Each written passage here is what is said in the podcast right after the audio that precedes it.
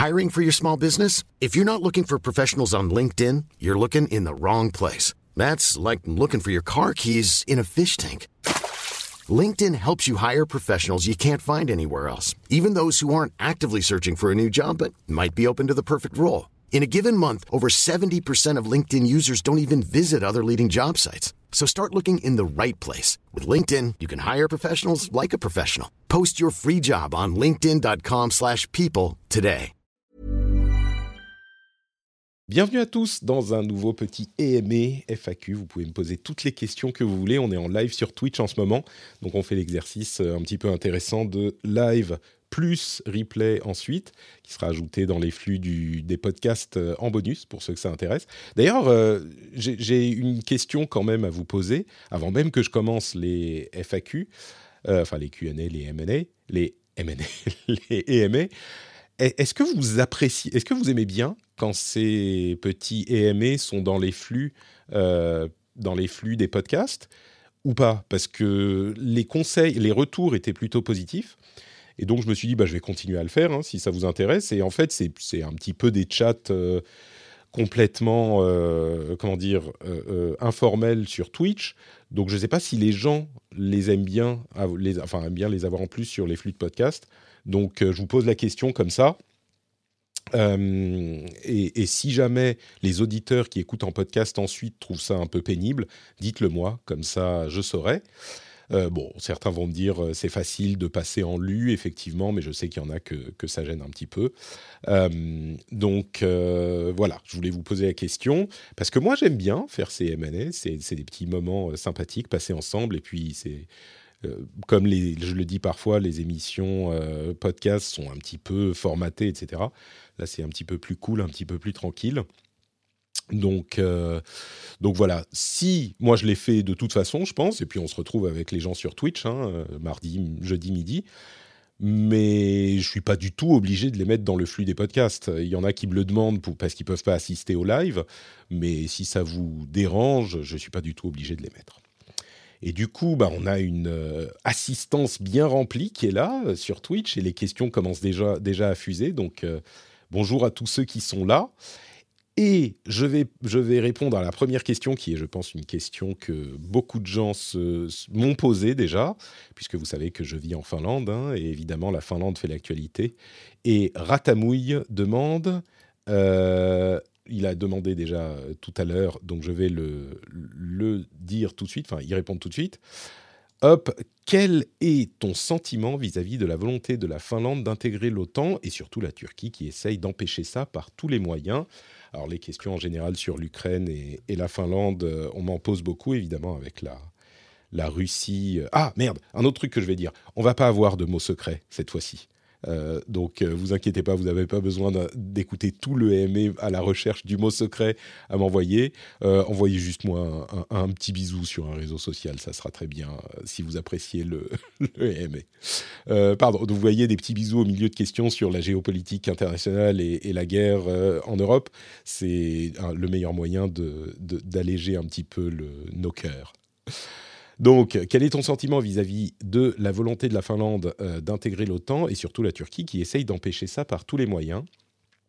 Euh, ah, Alors, ce que je réponds généralement sur Twitter pour pas être trop, pour pas entraîner des attaques de trolls, c'est que le fait que la Finlande rejoigne euh, l'OTAN était, d'après mon sentiment ici, c'était un petit peu inévitable. Il y a entre la Finlande et la Russie une relation, il y avait une sorte de relation de confiance euh, basée sur la raison. C'est-à-dire que la Finlande a une puissance militaire qui est complètement disproportionnée par rapport au pays. Pour s'assurer que toute tentative d'invasion de la Russie se solde par des pertes sévères euh, et un coût financier et humain trop important pour la Russie. Et de l'autre côté, il y a la, comment dire, la, on imagine que la Russie est raisonnable et que donc elle ne va pas faire quelque chose de déraisonnable. On va dire les choses comme ça. À partir du moment où euh, Poutine a décidé d'envahir l'Ukraine, euh, on peut plus compter sur l'aspect la Russie est raisonnable. Et du coup, on doit absolument se prémunir contre une potentielle euh, action agressive de la Russie. Parce que, je le dis souvent, hein, mais la Russie, c'est vraiment un facteur euh, euh, sociétal hyper important en Finlande. C'est un truc qu'on ne peut pas ignorer il y a la puissance militaire et le danger de la Russie, euh, qui est pas hyper démocratique euh, depuis toujours, et ça fait partie presque de, l'essence de la Finlande, d'avoir cette, euh, cette menace, d'avoir l'ours russe à côté. donc c'est pas quelque chose qu'on peut ignorer, même si il y a, euh, disons, dans l'immédiat, bah, les Russes sont un petit peu occupés, ils n'ont pas de, de, comment dire, de puissance militaire euh, qui leur permettrait même d'envisager euh, une action en Finlande. La réalité doit se voir, non pas aujourd'hui, mais à 5 ans, à 10, enfin 6 mois, à 5 ans, à 10 ans, et à cette échéance, bah, on ne sait pas ce que va devenir la Russie. On ne sait pas si euh, Poutine va rester en place. On ne sait pas si. Et donc, contrairement à ce que veulent faire croire euh, beaucoup de gens qui, disent que ah bah, c'est l'OTAN qui asticote euh, la Russie, alors il y a peut-être un, petit facteur de frustration de la part des pays de l'Est ou de, de la Russie simplement de se dire bah l'OTAN est de plus en plus proche de nous. Mais l'OTAN se rapproche de la Russie pas parce que euh, l'OTAN fait du lobbying pour euh, se rapprocher de la Russie.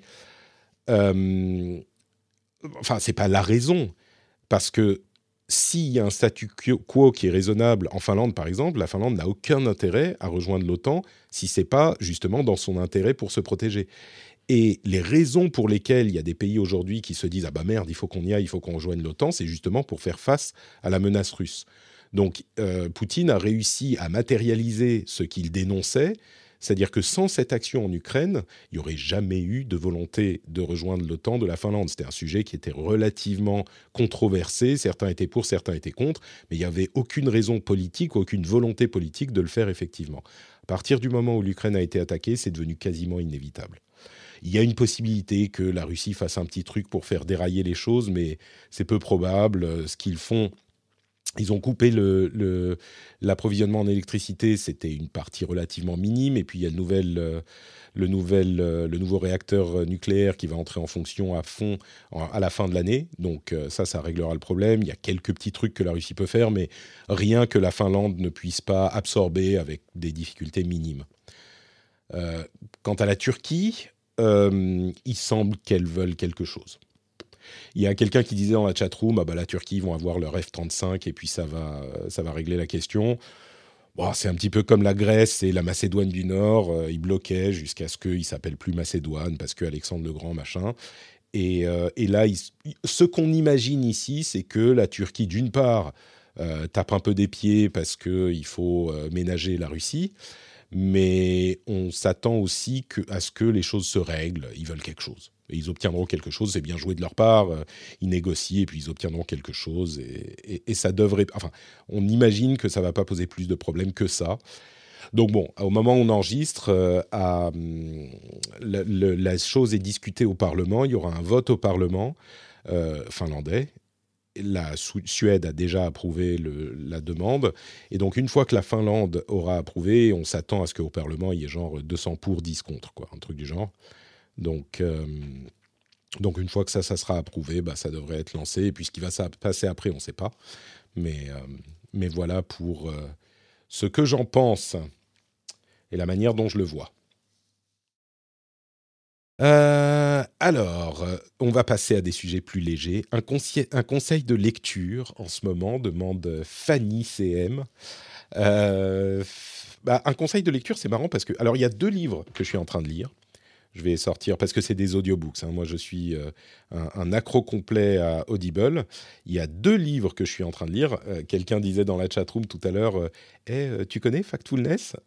Et effectivement, hein, Factfulness toujours, mais c'est pas très roman. Hein. donc, il y a peut-être, c'est pas forcément ce que vous recherchez, mais il y a deux livres Why Nations Fail. C'est des livres en anglais, désolé, mais Why Nations Fail un livre que m'a conseillé ma femme, qui est un livre semi-académique qui détaille la manière dont les, les, pays évoluent vers plus de démocratie en fonction des paramètres des institutions.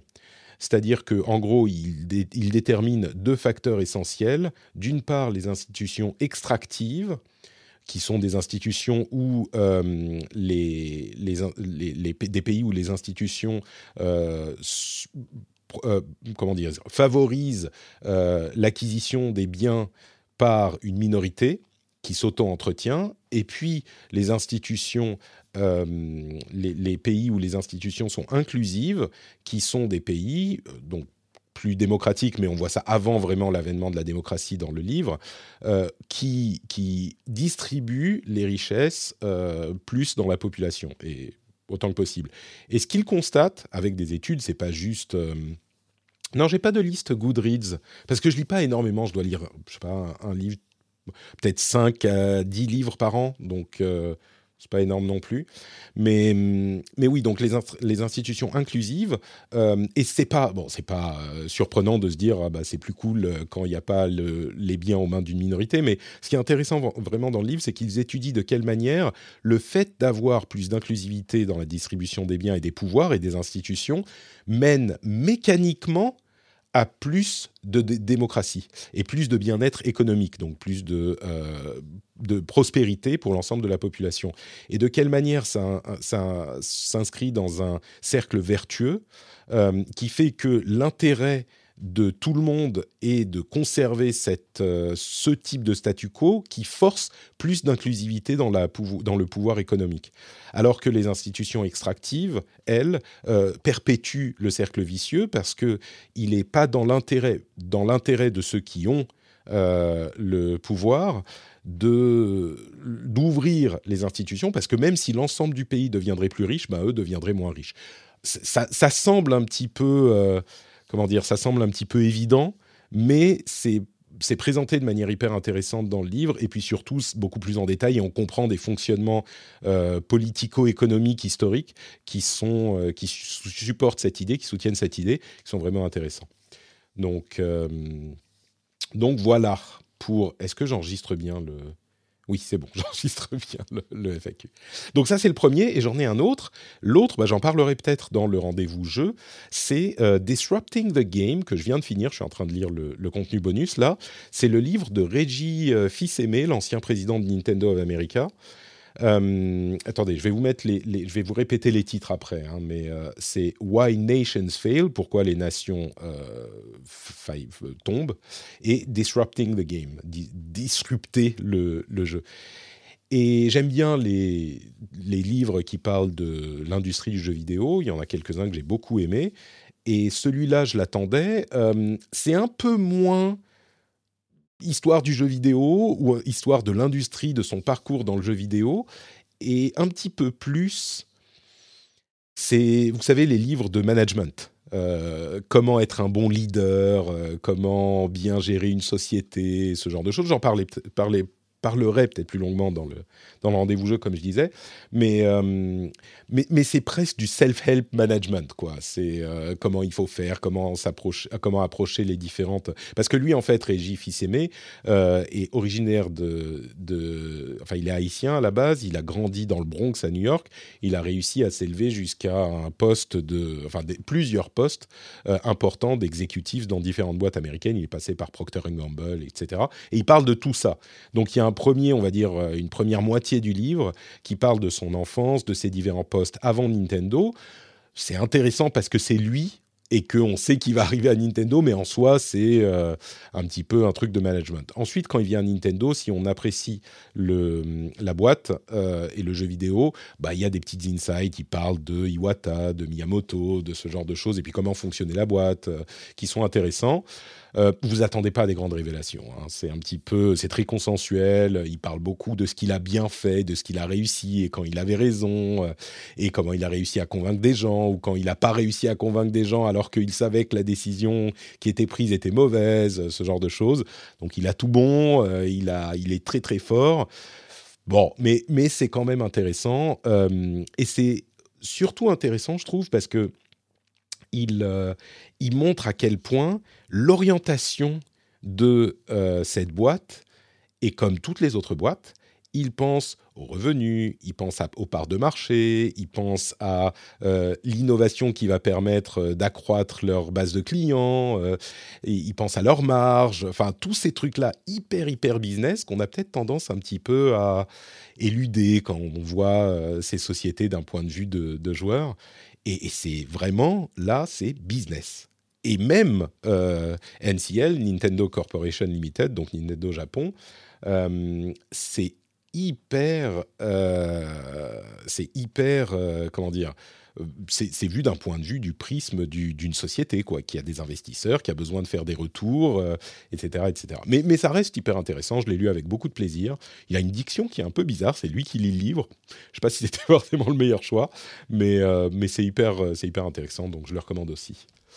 Euh, et donc, c'est, je répète, euh, Why Nations Fail de Daron Acemoglu et, ses collègues et euh, Disrupting the Game de Régis Fils-Aimé. El Chico nous conseille le livre Marx at the Arcade de Jamie Woodcock sur le rôle de l'industrie du jeu vidéo Vidéox dans le capitalisme contemporain. Alors ça m'aurait étonné que notre ami El Chico euh, ne parle pas à un moment de marxisme, mais je vais me le, mettre sur ma liste s'il est en sur Audible. Marx at the Arcade. Hop, on va voir s'il y est. J'ai pas l'impression, malheureusement, j'écoute vraiment beaucoup de livres audio, mais je le garderai à l'esprit. Marx at the Arcade, merci. Alors, question suivante. Euh, sur une note allant de 18 à 20 sur 20, que penses-tu du film Doctor Strange in the Multiverse of Madness? Nous demande l'ami Not Kassim. Euh, bah, tu as écouté, euh, tu as écouté Super Laser Punch, Kassim, donc tu sais bien que entre 18, 19 et 20, je lui mettrai la moyenne. non, alors c'est sur 20, donc je lui mettrai 18 parce que moi je suis plus proche de, allez, 12, 13. Mais on en a beaucoup parlé depuis la publication du podcast. Euh, et, beaucoup de gens sur le Discord euh, qui en parlaient, euh, qui parlaient du film, sont en train de me faire reconsidérer peut-être mon avis. Il faut que je le revoie en fait. Pour, parce que peut-être que j'étais, je sais pas, un peu grognon quand je l'ai vu, et Cassie m'a fait quelques remarques, mais d'autres aussi, qui me font penser à peut-être, peut-être que j'ai été un petit peu dur. Donc, euh, est-ce que je peux réserver mon jugement, Cassim, jusqu'à jusqu'à ce que je l'ai revu? Et puis, je verrai euh, quelle, note je mets entre 18 et, 20. Je crois que Cassim l'a bien aimé. Alors, Steve le râleur, vous allez bien en ce jour? Alors, ce petit voyage hors de chez toi s'est bien déroulé. Dans son ensemble, as-tu aimé le fait de sortir de la zone de confort pour, lors de l'enregistrement du podcast? Euh, bah pour ceux qui ne s'en souviennent pas euh, ou qui l'ont pas entendu, j'étais effectivement en France pendant une petite semaine avec les deux enfants et c'était un peu compliqué. Euh, je ne sais pas si j'ai apprécié ce, voyage. Non, c'était sympa. C'était surtout sympa pour, pour, pour, le fait de faire découvrir la France à mon fils qui finalement la dernière fois qu'il y était, il avait moins de deux ans. Maintenant, il a presque quatre et demi. Et donc, euh, bah, il a découvert tout plein de trucs. Et ça, oui, c'était, c'était cool. Ma fille est trop petite pour se rendre compte. Elle a, elle a à peine plus d'un an. Euh, mais mon fils, c'était des trucs tout cons. On a, le premier jour, on est sorti le matin pour acheter un pain au chocolat. Et après, il voulait des pains au chocolat tous les matins. On était en vacances, euh, donc on, a, on l'a fait. Mais, mais c'est ça. Et puis, on lui a montré. On est monté en haut de l'Arc de Triomphe. On a vu la Tour Eiffel. On a vu Notre-Dame. Malheureusement, on n'a pas pu monter dans Notre-Dame. D'ailleurs, ça m'a fait un petit, quelque chose hein, d'arriver à Notre-Dame. Euh, moi, je l'avais pas vue depuis qu'elle euh, qu'elle a brûlé, et c'est encore en travaux, bien sûr. Bah, en tant que Parisien, vraiment, historiquement, euh, ça m'a fait bizarre d'arriver devant Notre-Dame. Donc ça, c'était un petit peu spécial. Et puis, ça m'a fait penser aussi, pendant les élections, je parlais un petit peu des élections sur Twitter. Il y a plusieurs personnes qui m'ont dit mais pourquoi est-ce que toi, ça t'intéresse, les élections euh, en France? Tu vis même pas en France. Euh, et, ça m'a un peu... Euh, alors c'est une minorité hein, de gens qui disent ça, mais ça m'a vraiment piqué parce que on, a, remis un petit peu en question mon statut de français parce que je vis pas en France. Et le fait de rentrer à Paris, je vais pas m'étendre là-dessus, mais le fait de revenir à Paris, pour le coup, c'était, ça m'a euh, balayé, je sais pas, n'importe quel pic euh, relative à ça, parce que je me suis rendu compte à quel point, euh, bah oui, je suis français, je suis parisien, je vis ici en Finlande, mais, mais la moitié de mon cœur est en France, quoi. Donc c'est quelque chose qui est extrêmement euh, euh, extrêmement important pour moi. Enfin, c'est évident, j'ai même pas besoin de le répéter, mais le fait d'y aller, euh, ça m'a ça m'a marqué encore parce que ça faisait un moment que j'y étais pas allé et puis pas avec ma famille et tout. L'autre question de Steve Lerhaler, c'est as-tu aimé le fait de sortir de ta zone de confort lors de l'enregistrement du podcast? Alors, c'est vrai que pour le rendez-vous tech, j'étais chez Cédric, Cédric Ingrand. Euh, et puis le rendez-vous jeu, je l'ai fait tout seul. Bah, c'est pas vraiment sortir de ma zone de confort en fait, parce que c'est des trucs que je faisais. Euh, avant de, venir m'exiler en Finlande, euh, il arrivait assez régulièrement en fait que je fasse des épisodes seul. Hmm, je bois un peu de thé oolong. ça m'arrivait assez régulièrement de faire des épisodes seul, puis ça m'arrivait de faire des, des, épisodes avec des gens. Donc c'était plus un retour à ce qu'il m'arrivait de faire euh, assez régulièrement avant. Et ouais, c'était sympa. Euh, c'était des trucs euh, qui, c'est pas à faire à tous les épisodes, mais c'est des exercices que j'apprécie un petit peu aussi. Vous savez que j'aime bien m'entendre parler, donc. Mais par contre, c'est vrai que c'est un peu dur hein, de faire une émission où on parle non-stop pendant une heure. Il faut tout suivre, il faut tout. Enfin, et je fais pas de montage, donc c'est un peu, un peu dur, mais ah bah il y a Yoda qui se souvient des épisodes en Russie. Il y en avait un dans l'aéroport de Moscou, effectivement, que, dont je parlais souvent pour donner l'exemple de bah, je rate jamais un épisode. Ça fait longtemps que j'en ai pas parlé dessus là. Mais, euh, mais ouais, celui-là, je pense que beaucoup de gens s'en souviennent parce que j'avais enregistré l'épisode seul dans l'aéroport et je l'avais publié le lendemain, mais pour être sûr de ne pas rater un épisode. Donc là, oui, c'est des trucs qui m'arrivaient de faire régulièrement. Mais c'est sympa, c'est sympa. Pas à chaque fois, mais, mais je trouve ça sympa. Euh, Hubert, Hubert 7000 euh, demande quand est-ce que tu passes à la voiture électrique comme Cédric Ingrand? Euh, euh, Franchement, j'y pense. Hein. on a un terme en, Finlande qui est le morkis. Le morkis, c'est le, sentiment de culpabilité quand on fait un truc. Et je pense, comme beaucoup d'entre nous, j'ai un grand morkis de, mon empreinte carbone et encore plus quand je prends l'avion parce que c'est assez, euh, euh, enfin c'est le truc le pire qu'on puisse faire prendre l'avion. Euh, et du coup, je me sens extrêmement coupable et je pense aussi à la voiture évidemment. On a plusieurs problèmes pour passer à la voiture électrique. évidemment, une voiture électrique c'est cher et surtout une voiture, une bonne voiture. et donc bon bah ça c'est pas évident. Et puis on vit sur, il y a une route de terre euh, qui fait que je ne sais pas si n'importe quelle voiture électrique passerait. Euh, c'est des voitures de ville qui sont peut-être assez basses. Donc euh, parfois, quand la voiture, quand la, la, route n'est pas en super bon état, je suis pas sûr que, que ça passerait. Alors c'est 300 mètres, hein, mais il faudrait peut-être la faire refaire pour que la voiture puisse passer. Enfin bon, et c'est pas c'est pas donné.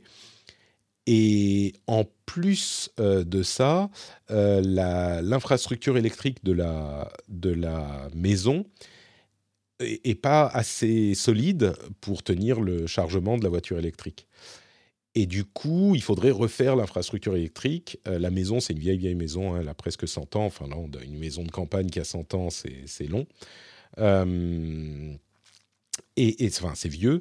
Et du coup, il faut refaire ça. Ça coûte très, très cher. Euh, et, et c'est pas la seule chose qu'il faut refaire dans la maison. Donc, je sais pas. J'aimerais bien, mais c'est pas évident. Oui, le machin SUV de Tesla, le Cybertruck, euh, évidemment, c'est pas cher du tout ça. et comme voiture aujourd'hui, euh, on a une Audi de 2011, c'est une euh, A3 je crois, je sais même pas, de 2011. Et on a une autre voiture, parce que la campagne et avec des enfants, parfois on a besoin de deux, qui est une, une Volkswagen, une, une merde, putain, je même plus. Vous voyez à quel point je m'intéresse aux voitures. Une la petite là, la classique, une Golf, voilà. Euh, non, c'est si, je crois, euh, de 2007 ou 2009, un truc du genre. Donc c'est des vieilles voitures. Euh, c'est des surtout quand Vlad a coupé la lime. non, ça va au niveau électrique, on n'a pas trop de soucis, hein, même, quand, même quand Vlad s'énerve. Euh, donc, euh, donc oui, c'est des vieilles voitures qu'il faudrait peut-être remplacer. Euh, mais, mais oui, donc l'électrique, il y a plusieurs problèmes, mais on voudrait. Et à vrai dire, une autre question, c'est aussi le système de chauffage. Quand on parle de morquis, d'empreinte carbone, on est encore au fuel dans la maison. Et c'est aussi un truc qui est hyper lourd et cher à, changer et qu'on voudrait changer aussi parce que ça consomme énormément. Euh, il y a l'idée de la géothermie, mais il y a des questions de permis parce qu'on est à côté de l'eau. Il y a l'idée des compresseurs d'air qui pourraient être complémentés par euh, d'autres systèmes de chauffage parce que l'eau, le chauffage, enfin pardon, la température externe peut tomber très bas. Euh, enfin, il y a plein plein de petites choses. Euh, c'est compliqué. C'est compliqué. Merci pour tes réponses. Pour 150 km par jour, je charge sur une prise de courant simple la nuit. Bah écoute, oui, peut-être que ça pourrait être une solution. On peut, euh, on peut, on peut y penser, on y réfléchit. Mais il y a aussi le prix, hein, mine de rien. Pareil, je passe à la pompe à chaleur. Il y a une super prime en France, 2000, euh, reste à charge pour une 16 kW. Bah, c'est effectivement une chose à laquelle on pense, hein, la pompe à chaleur. Euh, c'est une solution qui en plus s'améliore. Euh, et il y a même des pompes aujourd'hui qui restent efficaces jusqu'à moins 25, moins 30, alors que généralement c'est moins 17. Et en Finlande, à la campagne, bah, on a au moins une semaine à moins 20 chaque année. Donc, Mais bon, on a du bois, effectivement, comme on le dit, on coupe notre propre bois. Et oui, mais le problème du bois, c'est que c'est du carbone aussi. Euh, quand tu brûles ton bois, tu relâches énormément de carbone dans l'atmosphère, parce que bah, oui, c'est comme ça que ça fonctionne. Donc, euh, donc c'est aussi un souci. Le, moins, c'est cher, mais le moins problématique, c'est qu'on a, c'est l'électricité verte et puis chauffée à l'électricité, tout connement. Ça peut paraître euh, contre-intuitif, mais euh, si on a de l'électricité verte, eh ben, ça peut être la meilleure solution. Mais la maison est grande en plus. C'est une grande maison de campagne. On a plusieurs pièces euh, qui sont à plein de bouts de la maison. Donc, bref, c'est des, soucis. avant de continuer avec les questions qu'on m'a posées ici, j'ai une question qui m'a été posée par Mouik Mouik sur le Discord à laquelle je voulais répondre. Vous savez quoi J'y répondrai un petit peu plus tard. J'y répondrai, j'y répondrai. T'inquiète pas, Mouik Mouik, j'y viendrai. Mais euh, on a encore quelques questions ici que je vais, euh, auxquelles je vais répondre. Euh, hop, est-ce que ça, ça marche? Oui. Combien de temps à l'avance ton agenda d'invité est rempli? Alors, euh, oui, mais tu replantes du bois qui recapture le CO2. Oui, c'est vrai, mais autant ne pas le... Enfin, ça, c'est inévitable, à vrai dire. Enfin, bref, peu importe. Euh, Drax de Daron. c'est Drax BE, j'imagine. Euh, combien de temps à l'avance ton agenda d'invité est rempli? Bah, ça dépend. C'était un sujet que je voulais peut-être évoquer dans un édito pour, pour les patriotes. sinon, la peau d'ours, ça tient bien chaud. Bah, vous rigolez, mais ici, on chauffe à 18-19 en hiver. Et donc, on est en pull tout le temps. Hein. Mais vraiment. Et maintenant, quand je suis dans un endroit, dans un appart, alors que moi je suis parisien, je me chauffais, mais à fond. Hein, chez moi, il devait faire, euh, je sais pas, 25. Euh, et, et, maintenant, quand je vais dans, une, euh, dans un appart en ville où il fait 23, 24, j'étouffe. L'idée d'être en t-shirt dans un appartement, c'est juste bizarre. Bon, ça, je me réhabituerai très vite, je suis sûr, mais là, on est à 18, 25, j'exagère, mais on est à 18, 19 dans la maison. Euh, donc on est tout le temps en pull, surtout en hiver, et puis on chauffe aussi un petit peu avec la cheminée, etc. quand il faut. Bref, bon, l'agenda d'invité, quand est-ce qu'il est rempli? Bah ça dépend. Euh, c'est un travail qu'on fait avec Fanny maintenant, euh, et on, a un rendez-vous tous les lundis et on regarde où on en est pour la semaine et pour la semaine suivante et parfois pour la semaine d'après. Et puis on essaye de booker des gens. mais il y a vraiment un équilibre à trouver entre le fait de les booker à l'avance et le fait d'avoir des gens qui peuvent parler d'un sujet spécifique parce qu'on ne sait pas toujours euh, ce qui va se passer dans la semaine. Parfois, on a, euh, je sais pas moi, une conf qui va arriver, euh, un jeu qui va sortir, ce genre de choses. Bon, on peut plus ou moins prévoir. Mais évidemment, il y a beaucoup de trucs qui se passent sans prévenir, et c'est encore le cas cette semaine. Et du coup, c'est un petit peu difficile de, de booker les gens à l'avance. on essaye d'avoir des gens pour, qui sont capables de couvrir un petit peu tous les sujets, que ce soit tech ou, gaming. Mais parfois, on essaye d'avoir au moins une personne bookée, on va dire, deux, trois semaines à l'avance, minimum et souvent on a les réguliers qui remplissent ce rôle. Euh, parfois on a une deuxième personne qui est bookée, on va dire, deux semaines à l'avance, et, rarement plus que ça, mais ça peut arriver. Et puis ensuite, euh, parfois, il m'arrive de contacter des gens euh, deux jours avant l'émission et de dire Ah, est-ce que tu serais intéressé, disponible pour telle émission? Parce qu'il y a un sujet qu'il maîtrise mieux. et donc, ça peut arriver. Mais, mais généralement, je dirais, allez, pour répondre simplement à ta question, Drax, qu'est-ce qu'on dit, Fanny? Deux, semaines, trois semaines à l'avance? Je dirais qu'il y a une personne qui est bookée deux, trois semaines à l'avance, ou confirmée deux, trois semaines à l'avance, euh, et une autre en moyenne peut-être une semaine à l'avance. Ouais, deux semaines, c'est ça, à peu près. Mais ça peut changer. Ça peut changer. Euh, merci Drax pour la question. Alors, pour ta veille, quels sont les médias payants, français ou anglais, auxquels tu es abonné Penses-tu un jour publier ta, liste de flux RSS que tu suis afin que nous soyons tous aussi informés que Patrick? Merci, erreur de segmentation pour la question. Euh, je vous rappelle que si vous voulez poser une question, vous pouvez faire point d'exclamation Q avec votre question derrière et elle m'arrivera dans un petit endroit euh, dédié de mon outil qui s'appelle featured.chat. Euh, donc point d'exclamation Q comme question avec la question qui suit et, ça arrive là. J'en ai d'autres aussi sur le formulaire du EMA qui avait été posé pour le précédent que j'ai encore. Euh, tu n'as pas loupé d'informations capitales, Goldomark? Non, il n'y a, a, rien eu. Enfin, de toute façon, on aura une VOD, donc enfin un replay même en podcast, donc euh, tu pourras tout rattraper, pas d'inquiétude. alors, les flux auxquels je suis abonné, c'est un peu bizarre parce que payant, je crois pas que je paye d'abonnement euh, pour la tech, en fait. Et à vrai dire, même pas pour le jeu vidéo, parce que l'information est, disponible de toute façon. Par contre, je suis abonné à un certain nombre de... Euh, attendez, je vais, alors, d'une part, je suis abonné à... Pas maintenant. Je suis abonné à plein de créateurs de contenu. Je peux vous euh, montrer, vous, dire tous les créateurs auxquels je suis, euh, je suis abonné, que je compte un petit peu parce que dans mon. Attendez, je fais plusieurs choses en même temps. Je vais me connecter à mon Patreon personnel pour voir... Euh, à moins que ça soit Opera, mon navigateur... Ah non, je ne l'ai pas ici. OK. Donc je compte un petit peu les, trucs Patreon comme des sources d'information parce qu'il y a des podcasts que je suis pour m'informer. Euh, ah, j'ai mon authentification double facteur évidemment. Euh, bah, du coup, je vais vous dire avant les trucs qui ne sont pas de Patreon auxquels euh, je suis abonné aussi.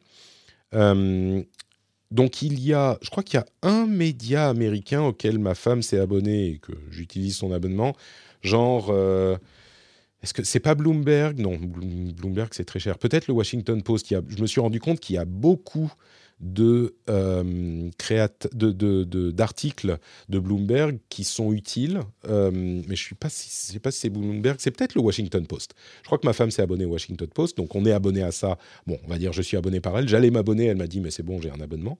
Puis sinon, je suis abonné euh, au Monde, au Figaro, à Mediapart, à Gamecult euh, j'avais payé pour Canard PC à un moment, pendant, quand ils avaient fait leur campagne Kickstarter. Je ne crois pas que ça soit encore le cas, je crois que j'y suis plus. Mais donc, il y a ces quelques, ces quelques médias auxquels je suis abonné, pas parce que je les lis, je les lis pas parce que j'ai des informations d'ailleurs, euh, mais l'intention est vraiment de soutenir le journalisme euh, de manière active parce que je pense que c'est quelque chose de très important. Il faut que l'information euh, vienne de quelque part et donc il y a une, vraie intention, enfin je vais pas dire militante, mais il y a quelque chose de d'actif là-dedans, même si je les lis pas. Et à vrai dire, pour se connecter sur les différentes plateformes que j'utilise pour les trucs, c'est un peu pénible.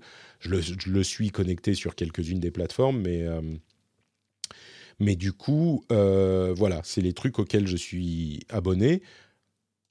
il n'y en a pas qui soient vraiment tech et gaming, à part euh, Gamecult, mais je vous dis Gamecult, je pourrais avoir les infos par ailleurs, mais c'est pour les, pour les soutenir vraiment. Et puis à côté de ça, il, pardon, il y a les gens auxquels que je soutiens sur Patreon. Euh, il y en avait sur Tipeee aussi à l'époque, mais depuis ils sont à peu près tous partis, donc j'ai consolidé sur Patreon. Euh, je crois que Game Next Door est toujours sur Tipeee. Peut-être que je, suis abonné par là.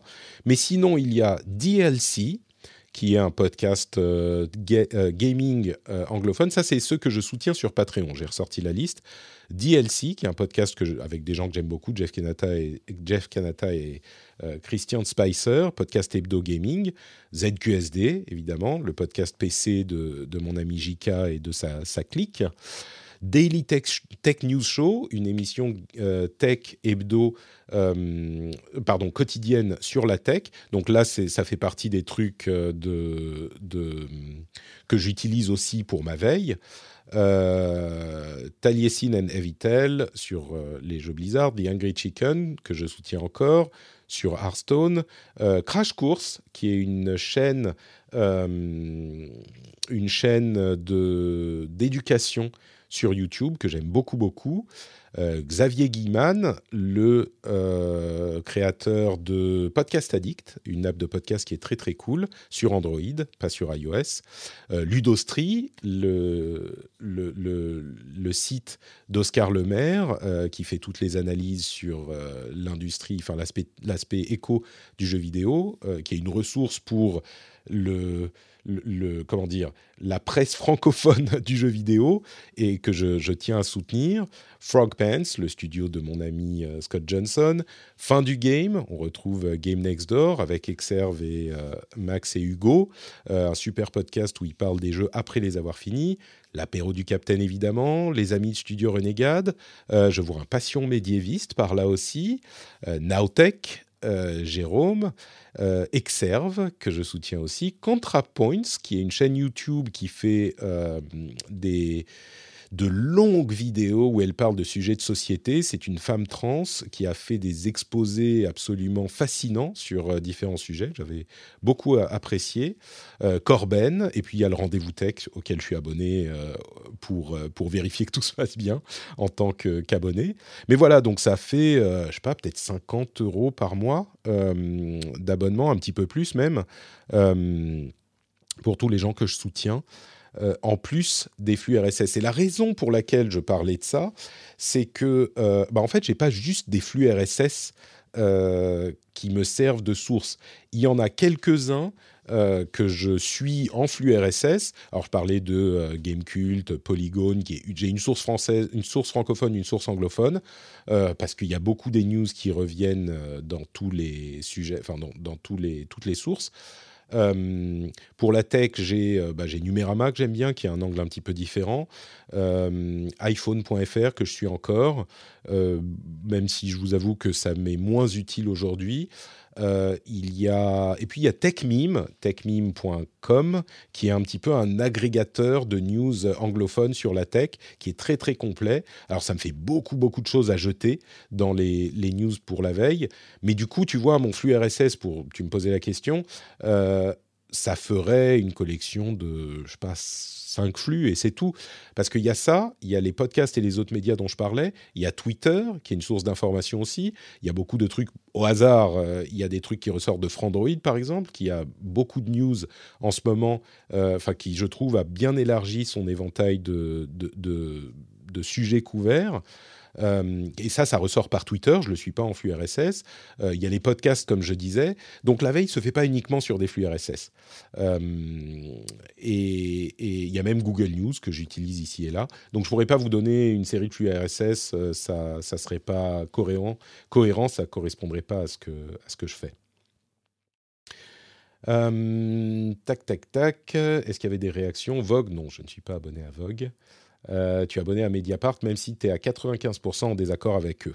Bah voilà, c'est ça le... Il manque Cédric Ingrand. Ah non, il est gratis. Bah oui, Cédric Ingrand, il n'a pas de.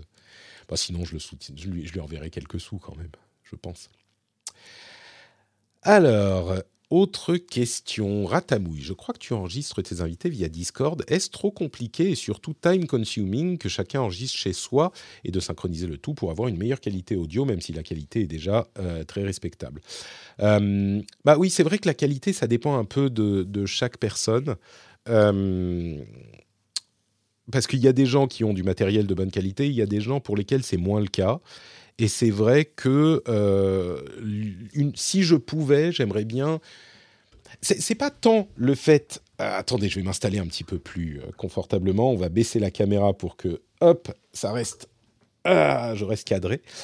je dirais que c'est pas tant le fait qu'ils enregistrent de chez eux, parce que ensuite, de toute façon, vous savez, pour les podcasts, c'est compressé en MP3, c'est diffusé souvent dans des écouteurs qui sont pas de super méga bonne qualité le fait qu'ils enregistrent chez eux ou que j'enregistre chez moi, ça n'a pas changé grand grand chose.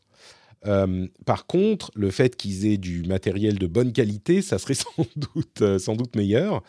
Euh, je dis ça ne changerait pas grand-chose. Si, ça changerait quand même parce qu'il y a les problèmes de connexion, etc.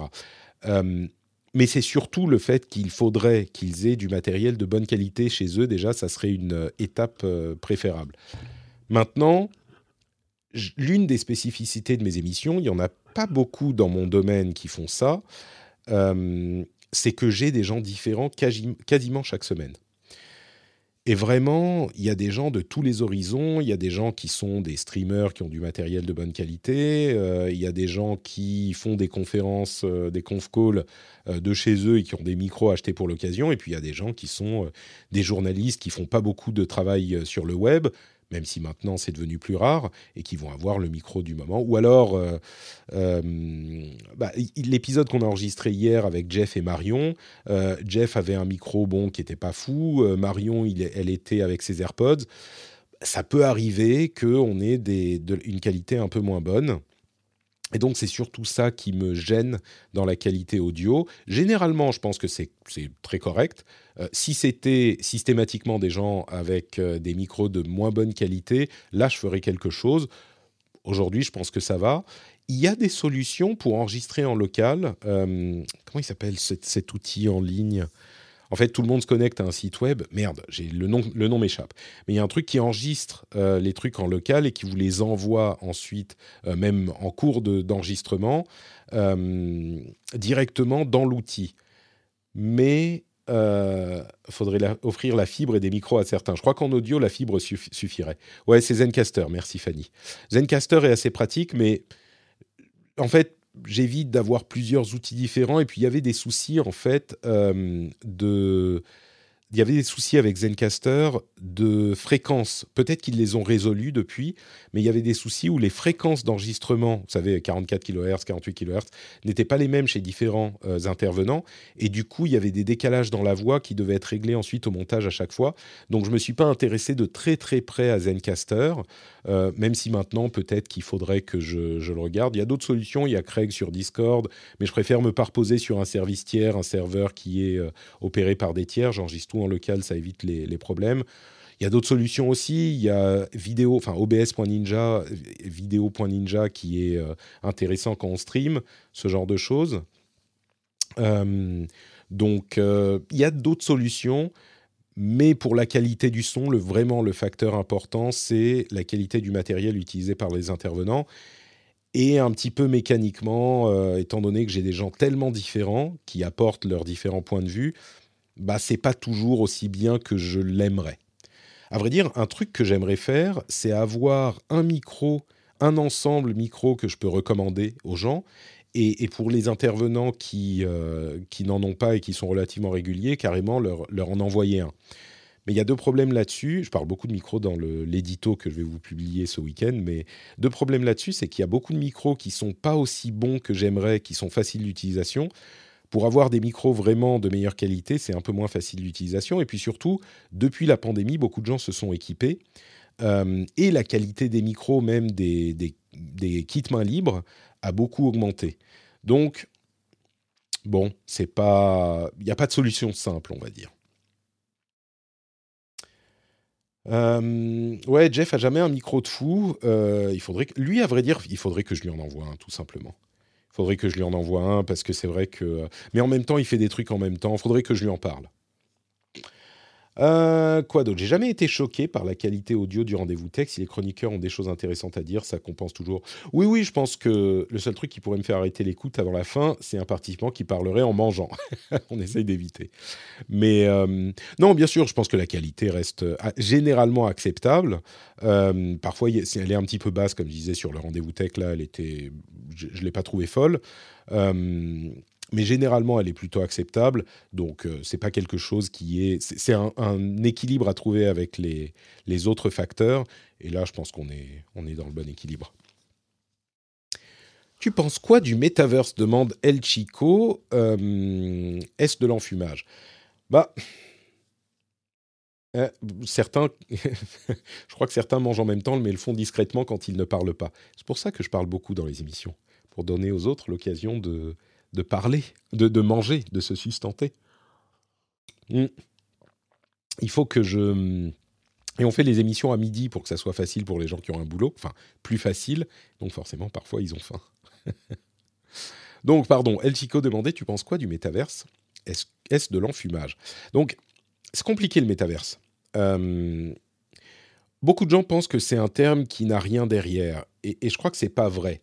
Le terme a gagné en popularité quand Mark Zuckerberg en a parlé il y a quelques mois de ça. Euh, du coup, tu manges en même temps pendant que, tu écoutes cet EME, euh, Loïc. Mais c'est inacceptable. Tu vas déranger les autres personnes qui sont dans l'assistance. Euh, Mark Zuckerberg, comme il a défini le métaverse, je crois qu'il y a un vrai concept derrière. Vraiment. et, beaucoup de gens l'ont mal compris. Et puis en plus, le buzz a été repris par un peu tout le monde qui l'utilise pour n'importe quoi. Mais tel qu'il est défini par Zuckerberg dans sa présentation, le métaverse, il y a vraiment une idée derrière. C'est l'idée d'avoir des standards techniques, euh, graphiques et de réseau qui permettent de naviguer et d'utiliser, de naviguer dans des environnements 3D et d'utiliser des objets en 3D dans un monde en 3D qui soit interchangeable de manière qu'on peut naviguer d'un site web à un autre avec un même navigateur Internet. Et du coup, son idée, c'est d'avoir des mondes en 3D et des environnements en 3D qui soient interopérables. Et c'est pour ça que c'est le métavers et pas juste un monde en 3D. C'est l'idée d'avoir plusieurs mondes qui peuvent être utilisés, euh, qu'on puisse passer de l'un à l'autre, peut-être même emmener des, des objets de l'un à l'autre de la même manière qu'on peut, euh, je sais pas, afficher un tweet sur une autre page web en embedant un tweet ou un post euh, TikTok, euh, Facebook, etc. Et tout ça, donc, c'est un travail de standard et de compatibilité de technologie. C'est pas juste la construction d'un monde. Et, pourtant, moi, je trouve qu'il l'avait hyper bien expliqué, Zuckerberg. Il avait été en détail, il avait expliqué, il avait démontré. Et j'ai l'impression que personne n'a compris. Et moi, je me tue à l'expliquer aussi et j'ai l'impression que personne ne comprend. Et tout le monde se dit ah ben Roblox c'est un métavers, euh, tel univers 3D brandé métavers donc c'est un métavers. Non, pas du tout. C'est pas du tout ça le métavers. Le métavers est aux environnements 3D ce qu'Internet est à euh, un ordinateur isolé. Un truc, un écran de texte affiché sur un ordinateur. Il y a vraiment une énorme, un énorme bon travail technologique à faire pour passer de l'un à l'autre. On n'est pas du tout au métavers. Et j'irai même plus loin. Ce qu'il montrait, c'était des choses parfois extrêmement photoréalistes, euh, qui étaient autant AR que VR. Euh, et, au niveau de la puissance même euh, des appareils, on n'y est pas du tout. Au niveau de la recherche, on n'y est pas du tout. Et, et on n'y sera pas avant 5-10 ans. Donc le métavers, qui que ce soit qui parle de métavers aujourd'hui, là c'est de l'enfumage, oui. Mais le concept que, euh, que développait Zuckerberg, je ne crois pas que ça soit de l'enfumage, c'est un truc qui est intéressant, qui donnera peut-être rien, hein, je ne sais pas, mais le concept, c'est euh, un truc qui est intéressant. Peut-être que ça n'ira nulle part, peut-être que personne n'a envie de vivre dans des environnements 3D à la Ready Player One, euh, c'est complètement possible. Mais euh, l'idée euh, d'avoir, au lieu d'avoir des, un petit peu comme des sites internet, des environnements en 3D, pouvoir naviguer des uns aux autres, ça c'est pas de l'enfumage, je trouve. Euh, à quand un filet à... Ah pardon, il y avait quelqu'un qui disait quelque chose. Euh, non, c'est bon. Goldomark, à quand un Phileas Club en français avec des expats par exemple J'aimerais bien. Ces derniers temps, j'ai dû arrêter beaucoup de choses, dont le vrai Phileas Club en anglais, pour plein de raisons. un, un Phileas Club en français, avec que des expats, je me demande à quel point ça serait productif en fait. Je crois que ça serait clairement dans l'esprit du Phileas Club euh, d'origine, mais j'ai perçu euh, au, cours des dernières années, et en particulier au cours des dernières élections, un sentiment que euh, les expats, ils ont, c'est une certaine catégorie socio-professionnelle qui est d'un certain bord politique parce qu'ils sont dans un certain contexte et que donc ce qu'ils ont à dire de toute façon n'est pas si important de la même manière qu'on va dire, j'en sais rien, je, lance au hasard, mais ah, euh, les gens qui vivent dans les ghettos, ils sont de gauche parce qu'ils sont pauvres, les gens, les gens qui vivent dans le 16e, ils sont de droite parce qu'ils sont riches, donc c'est normal, donc on s'en fout. On ne va pas écouter ce qu'ils ont à dire. Euh, je pense, évidemment, c'est pas une démarche euh, qui, est, cohérente. Moi, je pense qu'il faut écouter ce que beaucoup de gens ont à dire. Euh, mais dans le cas d'un Phileas Club en français, je, crois qu'en plus encore, euh, plus encore que qu'ailleurs, le fait d'être un expat, effectivement, donne une perspective différente sur la société française. Mais ça, c'est un truc que je crois que ceux qui ne sont pas expats n'ont pas envie d'entendre. Euh, et donc, je ne sais pas à quel point ça serait productif. Et du coup, que ça fait que les expats se parlent entre eux, entre expats. Ils disent Ah bah oui, on a raison. Hein. Ah bah oui, oui, t'as vu ça? Oui, moi aussi, je pense comme ça. Ah bah oui, on a raison. On est, on est tous d'accord. Et, je pense qu'il y a des choses vraiment euh, précieuses à apprendre de personnes qui ont une vision extérieure à la France. Mais je ne sais pas si les, les gens qui sont en France ont vraiment envie de l'entendre, à point d'être déjà d'accord. Donc, si je faisais un truc genre Phileas Club, oui, bien sûr, il y aurait peut-être des expats euh, dans un Phileas Club en français, mais ça ne serait pas que ça. Ça ne serait pas l'idée d'avoir des vues du monde entier. Euh, je crois qu'il y aurait peut-être euh, quelque chose d'intéressant à avoir des vues de différents bords politiques en France. avec des gens qui sont prêts à discuter, bien sûr, mais, ça serait peut-être un focus qui ne serait pas autant à l'international que pour le Phileas Club si je le faisais. Le problème, c'est que j'ai pas le temps de le faire. Il y a d'autres choses que j'aimerais peut-être euh, relancer avant ça, je sais pas. Je vais recadrer la caméra encore parce que je bouge tout le temps. Et Fanny nous dit il y a plein de podcasts avec des expats, c'est vrai. Euh, Expat Heroes, par exemple, elle continue? Expat Heroes Si ça vous intéresse, vous pouvez aller voir, écouter ce podcast. Attendez, est-ce qu'elle continue avec Expat Heroes Tac, tac, tac. Expat Heroes, le premier podcast sur l'expatriation. Bah oui. Elle continue. Donc celui que je vous recommanderais, euh, celui que je vous recommanderais, c'est euh, Expat Heroes euh, au hasard. Donc voilà. Christina. Quoi d'autre Quoi d'autre? Euh, plein de podcasts peut-être, mais il n'y a qu'un seul Patrick. c'est très gentil, Goldemark. Euh, on pourrait faire un parallèle. Euh, attendez. Alors, avec des, étrangers installés en France, l'idée serait d'avoir un regard différent sur notre pays. Oui, oui, bah, non, mais je suis d'accord. Mais c'est un peu. Je suis sûr que ça aurait une valeur pour certains, mais disons que si je faisais un Phileas Club à la française, il y aurait une composante de ça, c'est évident. Des expatriés français à l'étranger, des expatriés étrangers en France, oui, très certainement. Mais, euh, mais je crois que ça serait une partie de la, une composante du truc. Ça serait pas euh, l'ensemble. L'ensemble serait peut-être plus focalisé sur différents courants euh, en France. Euh, on pourrait faire un parallèle, Dragomodo nous dit, on pourrait faire un parallèle euh, où les résidents français sont dans un cercle social précis, les expats sont dans un autre, comme sur les réseaux sociaux, tu restes dans ta propre bulle. Ouais, mais j'ai l'impression que la bulle est encore plus forte par rapport aux gens qui ne sont pas en France. Et pas que à droite. Hein. Même quand je parle avec des gens, euh, euh, quand je dis pas que à droite, je pense à l'extrême droite, hein, évidemment. Euh, même quand je parle des gens de tous bords politiques, c'est un peu, on n'a pas envie de l'entendre. C'est genre, quand je dis des choses, ah mais oui, vous savez, ici c'est comme ça, ou ici c'est comme ci, et on pense de cette manière ici, c'est genre, ah bah oui, non, mais c'est autre chose. On le balaye un petit peu d'un revers de la main, c'est genre, mais ça compte pas. Tu vois, comme si c'était une autre réalité et qu'on n'a pas envie d'en prendre compte. Donc euh, c'est plus fort encore. C'est pas juste euh, tu penses comme ça, donc c'est normal, donc je vais pas t'écouter parce que je sais ce que tu penses. C'est vraiment juste, c'est hors de mon champ de, de, conscience.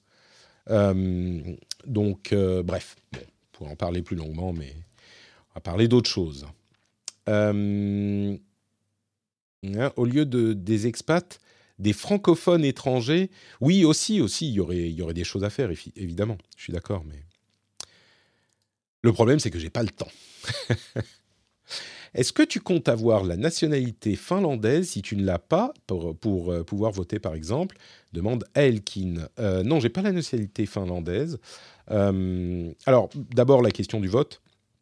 Je peux déjà voter dans les élections locales en Finlande, puisque je suis résident.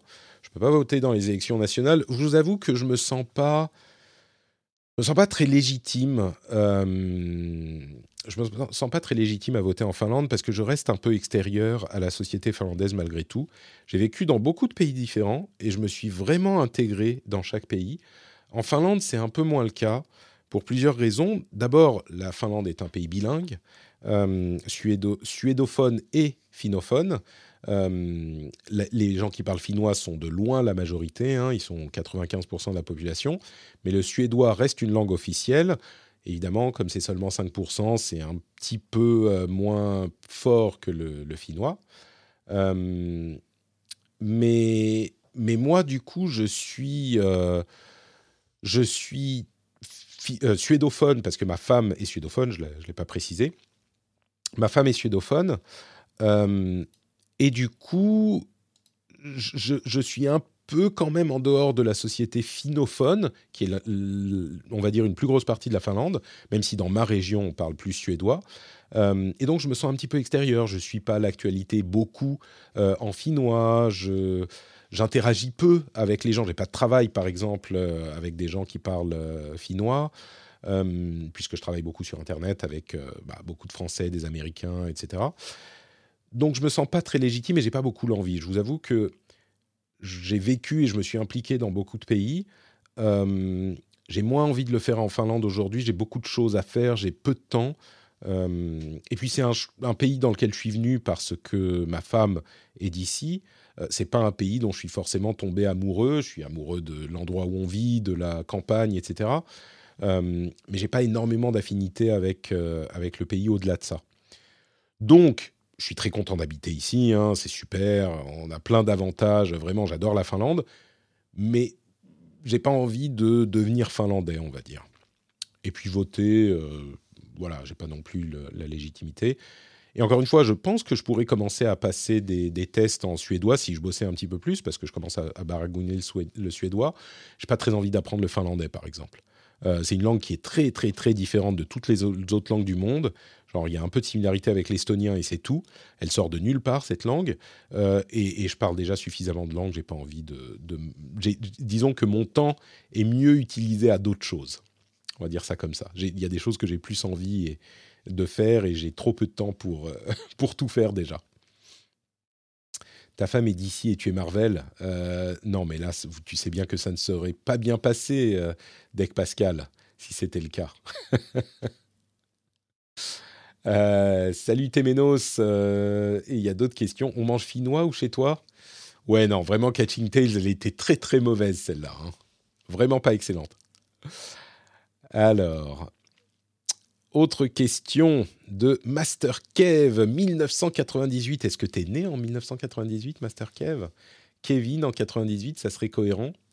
Donc en 98, tu as 24 ans. Les gens qui sont nés en 98 ont 24 ans aujourd'hui. Ça fait bizarre.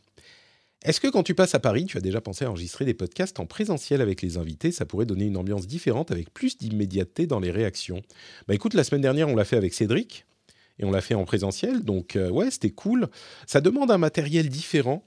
Ce que je dis souvent, c'est que euh, il est plus facile d'enregistrer un podcast chacun chez soi que quand on se rencontre. Euh, c'est un petit peu plus compliqué, mais il fut une époque.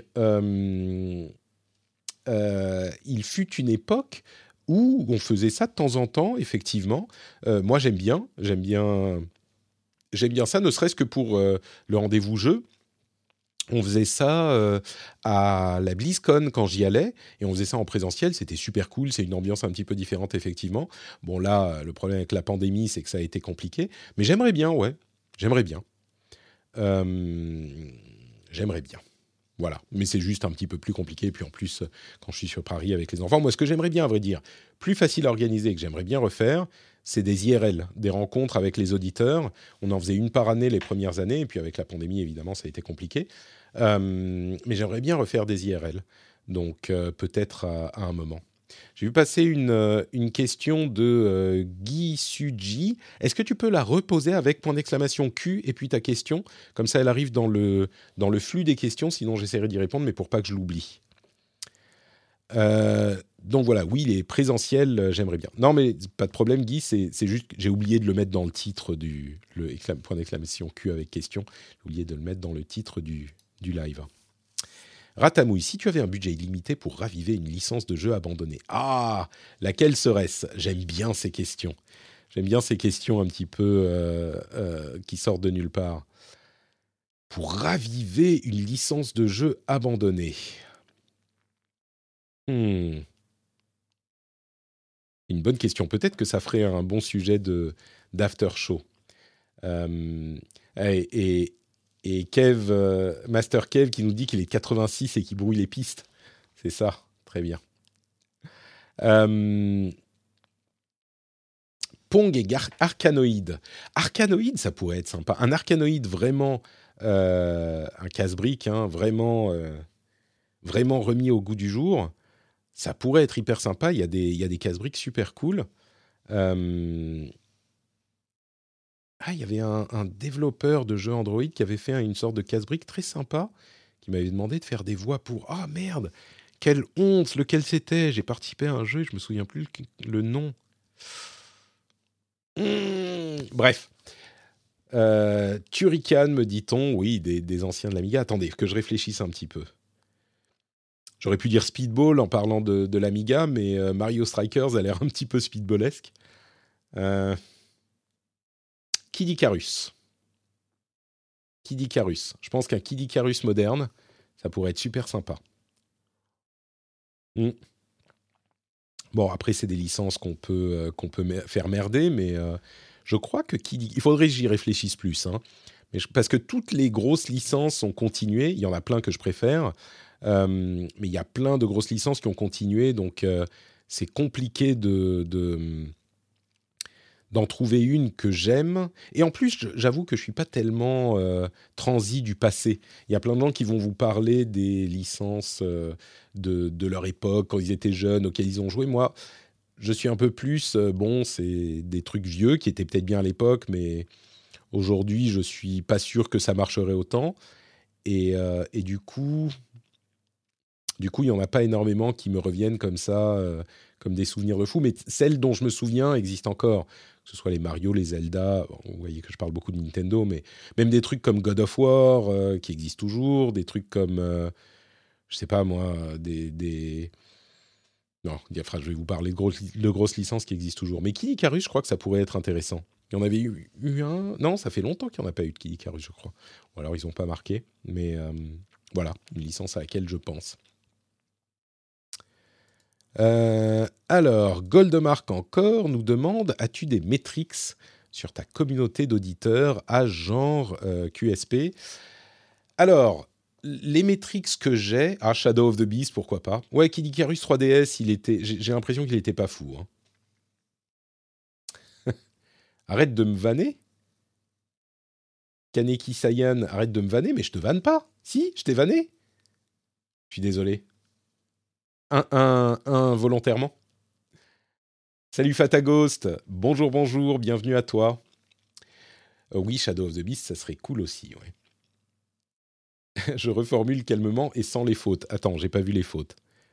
Ok. Tu peux, tu peux reformuler, j'ai vu que c'était la, dernière question. Pas de souci.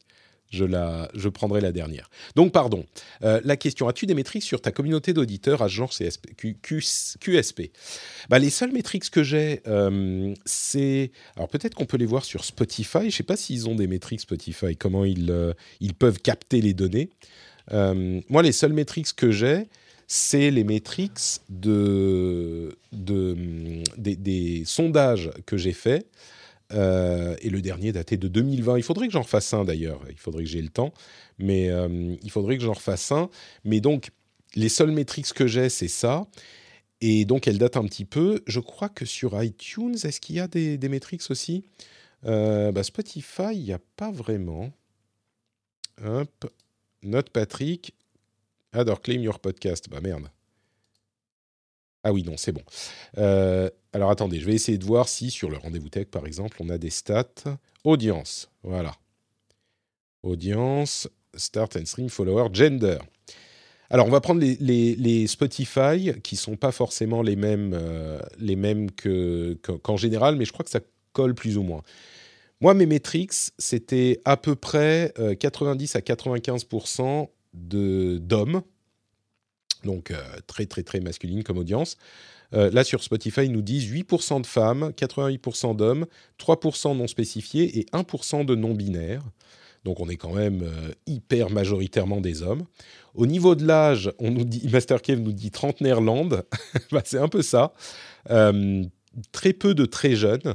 on est à 5% 18-22, 18% 23-27 quand même. Donc on a, allez, euh, plus de 20% de moins de 27 ans, ce qui est quand même euh, pas rien. plus de 30%, donc un bon tiers entre 28 et 34. Donc j'imagine qu'on a, à moins de 30 ans, on a quand même, on doit avoir ouais, 25 à 30%, quoi. C'est pas, pas rien. donc 28 à, à 34, 32%, et 35, 44, 30%. Et puis au-dessus de 45, on a 14% et même 1% euh, entre 60 et 150, 150 euh, ans. donc bon, 1% de plus de 60 ans et 14% 45-59. Euh, donc l'essentiel, hein, le gros, c'est vraiment 28-44. Je dirais même que 20, ouais, 25-40, c'est le gros gros de, de l'audience donc c'est assez, euh, ça correspond à ce que je, à ce que je sais moi de mon côté par les sondages euh, que je faisais les années précédentes. Euh, je crois que c'est pas mal de CSP, CSP+, pas que, hein, bien sûr, mais je pense que c'est beaucoup de gens qui sont bah, des hommes de cet âge-là, peut-être dans des, des, métiers informatiques, donc ce genre de catégorie. Et bah, écoutez, c'est marrant parce que ce genre de choses, euh, euh, ce genre de choses, c'était un truc qui était un petit peu, pas une faiblesse, mais on était vraiment dans la mouvance des podcasts avant, je dirais, 2015. Euh, tous les podcasts, c'était ça. C'était des trucs qui étaient faits par des gens qui étaient plutôt technophiles, parce qu'il fallait une certaine expertise technique pour faire des podcasts. et et, donc, les sujets étaient plutôt techniques, et donc les auditeurs étaient plutôt euh, voilà, des informaticiens, des barbus, ce genre de choses, des joueurs de jeux vidéo. Euh, et euh, il y avait beaucoup d'hommes, beaucoup, beaucoup de mecs. Aujourd'hui, avec la, l'ouverture des podcasts, on va dire, par des, des podcasts qui ont, qui ont énormément de succès, qui traitent de sujets sociaux, euh, des podcasts qui traitent de sujets qui n'ont pas forcément leur, la place pour s'exprimer euh, dans les médias traditionnels. Il y a beaucoup, beaucoup de femmes qui écoutent les podcasts aujourd'hui. Euh, on pense à, enfin, il y a plein de podcasts, des podcasts de binge audio en particulier, mais pas que, qui ont des, des audiences très très féminines.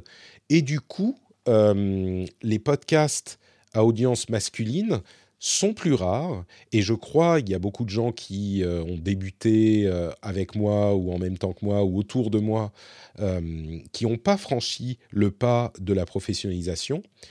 Et du coup il y a peu de podcasts qui parlent à des hommes qui sont dans les circuits de monétisation en fait. Et donc les annonceurs recherchent, semble-t-il, souvent des, audiences de ce type-là. et en plus de ça, c'est des gens qui ont une, des certaines sommes qu'ils peuvent consacrer au Patreon. Donc ça fait que, par exemple, j'ai moins de mal à en vivre que des gens qui parlent à des audiences plus jeunes au hasard, comme euh, les YouTubers. Euh, les YouTubers dont les audiences sont souvent très jeunes, bah, leur demander de euh, soutenir financièrement, c'est plus compliqué. Donc moi, j'ai cette chance qui fait que je peux compter sur mon, audience pour me soutenir et que en plus de ça, bon, bah, les, les, pubs fonctionnent correctement. Quoi. Donc, donc voilà pour les données que je peux vous donner. Si je peux vous dire sur Spotify, ils, font, euh, ils disent euh, qui est-ce que les gens écoutent?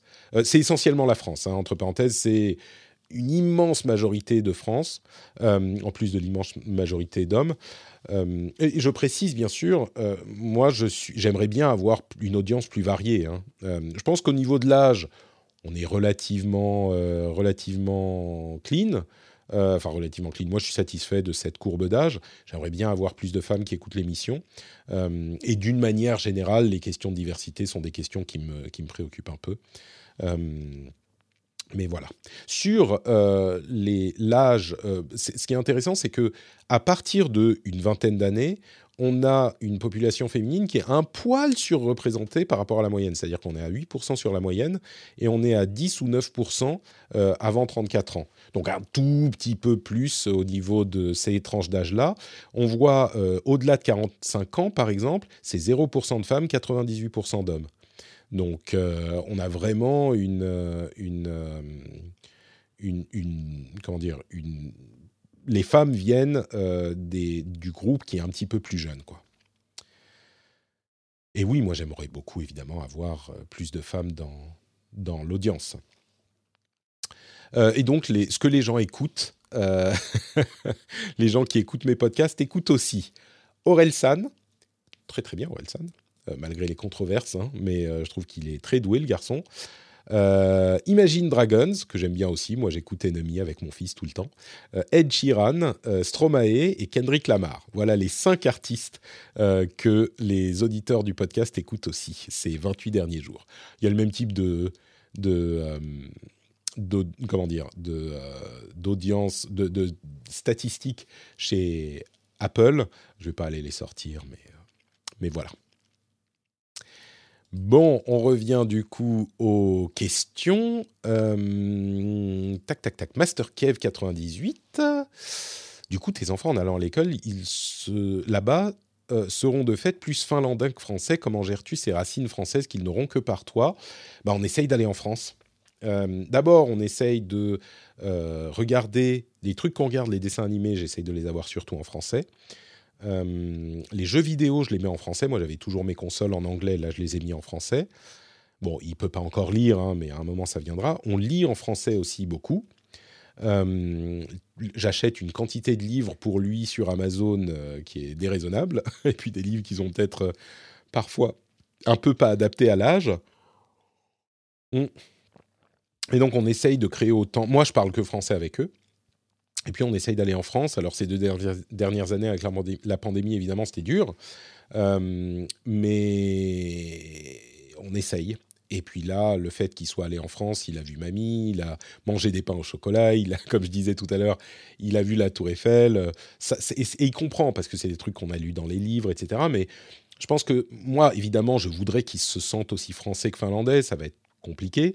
Euh, mais euh, je pense qu'il faut y aller. Il faut être sur place et, j'aimerais qu'on y soit. Alors, euh, à terme, on essaiera d'y aller en, train quand la petite sera un petit peu plus grande. mais, mais j'essaierai d'y aller autant que possible, quoi. Pour qu'il se sente français aussi. C'est dur, c'est pas facile. Mais c'est important, évidemment, pour moi.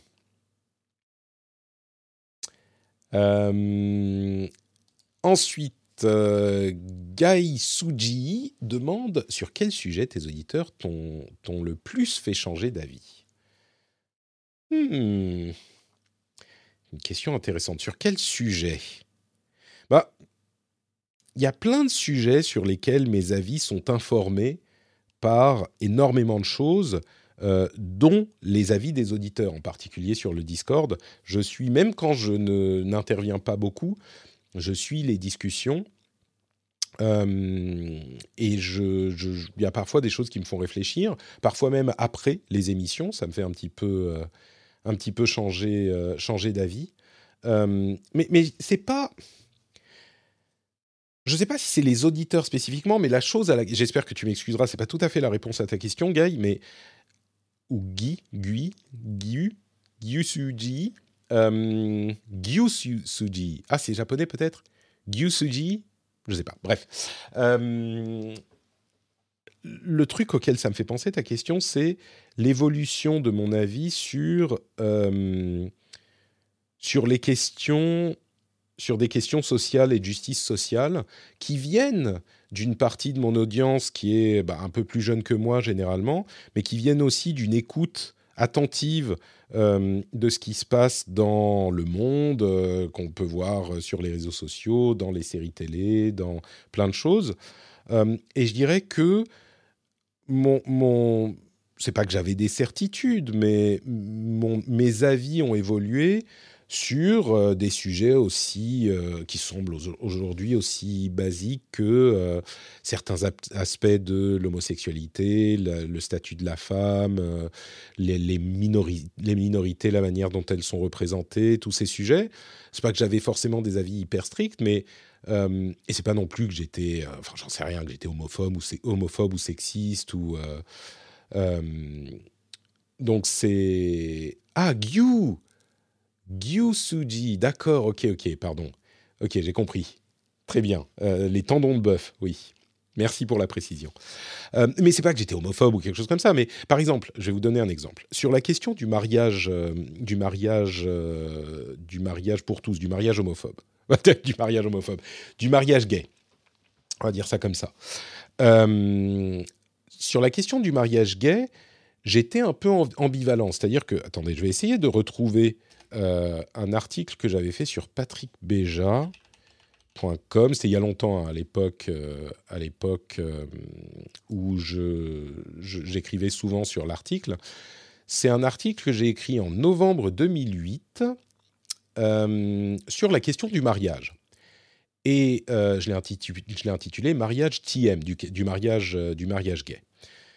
Et à cette époque, bon, c'était il y a longtemps, hein, c'était il y a presque 15 ans, je me demandais un petit peu, comme beaucoup de gens, euh, ne venant pas forcément d'un milieu où euh, je fréquentais beaucoup de personnes homosexuelles, où c'était des sujets dont on discutait beaucoup, euh, bah, je me disais, bon, on a fait le, Pax, c'est très bien, ça permet une union civile. En gros, c'était à l'occasion de la Proposition 8 aux US. bref, je ne vais pas repartir dans ces détails, mais je me suis mis, je me suis mis à me demander pourquoi est-ce qu'on aurait besoin ou pas du mariage pour les personnes homosexuelles à partir du moment où on a une union civile qui donne tous les mêmes euh, avantages, euh, avantages euh, on va dire, administratifs, et qui permet d'avoir une cérémonie, etc. Et j'y ai vraiment réfléchi. Je me suis posé la question de manière objective, et, je venais d'un, comment dire, d'une pensée qui était bon bah si on a les deux, pourquoi est-ce qu'on aurait besoin de pouvoir marier les personnes homosexuelles aussi? Je me posais la question, qu'est-ce qui pousserait au fait que ça serait nécessaire? Et donc, j'ai fait évoluer cette réflexion et je me suis demandé en fait qu'est-ce qui faisait l'essence du mariage? Est-ce que le fait d'avoir simplement le non-mariage était différent d'une union civile si elle est égale en tout point, hormis le nom je vais vous épargner l'article. Vous pouvez retrouver en cherchant mariage sur patrickbeja.com. Il y a un champ de recherche. Vous pouvez lire l'article. Il fait quelques paragraphes. Je l'ai pas relu là, donc peut-être qu'à l'époque j'ai dit des conneries. J'en sais rien. Mais en gros, ce qui me, euh, ce qui a motivé ma réflexion, c'était l'idée que on ait besoin d'un nom différent pour une catégorie de personnes différentes. Et aujourd'hui, ça semble hyper évident. Hein, vous, je suis sûr que certains d'entre vous m'entendent dire ça et me disent et se disent Oh, Patrick, c'est bon, euh, attends, qu'est-ce que tu nous fais euh, On se demande, est-ce que le mariage est nécessaire? Souvenez-vous, c'était il y a 15 ans. euh, c'était pas et ça montre à quel point les choses évoluent vite. Hein. Euh, c'était pas aussi évident que ça à l'époque. Bref, j'ai commencé à réfléchir à ça et je me suis rendu compte que le fait d'avoir un nom différent pour la même chose pour d'autres personnes, en soi, c'était discriminant. Et une des, un des exemples que j'ai trouvé qui m'a paru faire mouche, c'est l'idée d'avoir des bus pour les personnes de couleur. Et on peut se dire, bah attends, le bus, bah, ils ont des bus, ils se déplacent euh, aussi bien que les gens qui ont euh, que les blancs qui ont des bus. C'est peut-être même, on va dire, les mêmes bus. Pourquoi est-ce qu'ils auraient besoin de rentrer dans les mêmes bus que nous? Et là, évidemment, en donnant cette idée, bah, c'est complètement, c'est complètement clair. Et du coup, le terme mariage est un terme qui socialement, sociétalement, indique l'affection entre deux personnes. Euh, on a un nom pour ça. On a un nom pour le fait que deux personnes veulent s'unir, euh, a priori pour le reste de leur vie, parce qu'elles s'aiment, euh, voilà, parce qu'elles s'aiment et qu'elles veulent s'unir. Et on a un nom pour ça au niveau de la société. Ça s'appelle le mariage. Et aux États-Unis en particulier, ce terme a été coopté par l'Église. Encore aujourd'hui, il a été coopté partout. Ils ont dit le mariage, c'est un truc. Bah, on a une petite connotation religieuse, surtout aux États-Unis, et euh, on pourrait dire bah voilà, pour l'Église, c'est le mariage, et les personnes homosexuelles, elles peuvent le faire ailleurs, et c'est l'union civile, c'est très bien, ça marche de la même manière. Sauf qu'il n'y a pas de raison que ce terme qui, dans la société, désigne cet acte-là, soit coopté par certaines personnes. Et en plus de ça, le simple fait d'avoir un nom différent pour des personnes d'une catégorie différente, c'est discriminant, c'est homophobe, ça peut être raciste pour d'autres sujets. Et donc, tout ça, encore une fois, paraît évident, mais pour moi, c'est ma, ça a été ma réflexion pour arriver à la conclusion que, bah non, le mariage, euh, je suis désolé, ça devrait être accessible à tous et à toutes. Euh, donc ça, c'était un, truc qui n'était pas évident pour moi jusqu'à, ou peut-être que je ne me souviens plus comment j'y pensais exactement, mais je l'ai formalisé à ce moment, en 2008. Et ce type de réflexion euh, a continué dans mon esprit depuis, à vrai dire, avant ça, et certainement depuis, pour aller euh, peut-être formaliser ou accepter des idées euh, que, auxquelles j'étais peut-être un petit peu étranger jusque-là. Et, et c'est pour ça aussi que parfois je suis un peu irrité par euh, des personnes qui réagissent aussi vivement euh, à des gens qui se posent des questions parce que évidemment ce sont des idées qui ne sont pas acceptées dans la société parfois et qui du coup euh, amène un petit peu de réticence. Et oui, on va avoir des réactions qui sont un peu bêtes ou qui mettent du temps à arriver à la même conclusion. Il faut que les gens aient le temps de faire leur propre parcours et qu'on explique avec un petit peu de sollicitude. Alors évidemment, au bout d'un moment, on en a marre d'expliquer quand on se fait taper sur la gueule tous les deux jours. Ça, je comprends bien. Mais c'est pas des trucs qui peuvent se faire en deux jours. Mais malgré tout ça, si on fait les efforts, je pense que ça peut aller vite aujourd'hui. Bon, même s'il y a des pays où il y a des régressions, et je pense que beaucoup plus de gens acceptent l'idée du mariage homosexuel qu'il y a 15 bah, ans, à l'époque où je me posais cette question. Donc, euh, donc, donc voilà, c'est plus que une idée sur laquelle les auditeurs m'ont fait changer d'avis. Euh, c'est plus un, ensemble d'aides à la réflexion qu'on s'est posé ensemble. Euh, et qu'ils m'ont aidé par leur perspective un petit peu différente à comprendre et, à me faire mes propres idées, mes propres raisonnements. Je ne suis pas d'accord avec tout, mais, mais c'est cette euh, richesse d'avoir des gens qui sont de plein d'environnements différents, euh, parce qu'on parle de sujets de justice sociale et de progressisme, il y a aussi des gens qui ont des avis sur plein d'autres choses euh, et des avis différents euh, qui m'aident aussi à, mieux comprendre la manière dont on approche ces, sujets. Donc voilà, il n'y a pas un sujet spécifique, mais j'espère que ça vous donnera un petit peu une idée générale de, de, la manière dont l'audience, les auditeurs m'influencent un peu. Alors on va voir la question de Gobotom le From Software pour tous, alors ça, ça serait révolutionnaire. Euh, hop et hop. Je sais que les podcasts sont une niche, mais n'y a-t-il pas matière à intervenir dans les, dans les médias? Sujet de fond, à plus large audience, ça pourrait diversifier ton activité. Tu es en toute légitimité quand on entend certains experts. Euh, hmm. tu en as toute la légitimité quand on entend certains experts. Euh, ouais, ma, ma, ma, femme me suggère souvent de faire des choses comme ça. Le problème, c'est qu'il faut les contacts, il faut le prendre le temps de les cultiver. Euh, c'est des choses auxquelles je pense. et oui, ça me permettrait d'avoir de la visibilité, c'est sûr. Et je crois que, comme tu le dis, il y a des gens parfois qui n'ont pas des visions d'ensemble sur certains sujets. C'est compliqué parfois à résumer dans les une minute qu'on consacre à un sujet sur les médias traditionnels.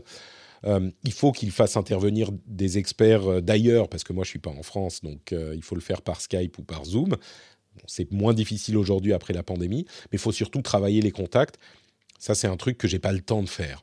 J'étais sur France 24 à plusieurs reprises il y a longtemps. J'ai dû arrêter parce qu'avec Blizzard, ça s'était pas super bien passé. La boss de ma boss avait fait une attaque cardiaque à un moment, presque. Mais la boss de mon boss. Mais oui, oui, c'est un truc que j'aimerais, que je suis tout à fait prêt à faire, mais ça demande, ça demande du travail. J'ai pas le temps de faire ça. Et à vrai dire, quand j'ai du temps, je préfère faire des, des Q&A avec vous. mais il faudrait, il faudrait faudrait que je m'y intéresse. Euh, est-ce que les doutes de Patrick ne sont pas les pires ennemis du patrixme hmm, bah non, parce que si c'est Patrick qui a les doutes, euh, il a raison d'avoir les doutes. Tu vois, c'est le patrixme. Les doutes sont justifiés. C'est comme euh, la timeline des Avengers dans Endgame qui, qui, qui, devait se passer dans la Sacred Timeline de toute façon. Donc c'était tout intégré. Un deck Pascal. Question importante de Ratamouille. Quid du fromage finlandais? Ça existe? Si oui, est-ce que ça soutient la comparaison avec notre fromage français? Alors ça, c'est un problème. Non, le fromage finlandais, euh, alors ils ont du gouda, des trucs comme ça, mais non, non, le fromage... Euh, et d'une manière générale, je dirais c'est la bouffe qui est un problème en Finlande. Euh, la bouffe est du fromage de lait de renne, je suis sûr que ça peut. Enfin, les rennes, je ne sais pas s'ils ont beaucoup, ils apprécient beaucoup de se faire traire, mais j'imagine qu'il doit y avoir ça quelque part au nord, des Samis qui font ça, mais en Laponie. mais non, mais c'est la bouffe qui est un problème, et pas forcément la bouffe genre au restaurant ou de la bonne bouffe, mais même, d'une part, il n'y a pas vraiment de boucher, il n'y a pas de fromager, il n'y a pas de, vente au détail, c'est très très rare, il n'y a presque pas de poissonniers, il faut aller au marché pour ça, et euh, ils sont relativement rares.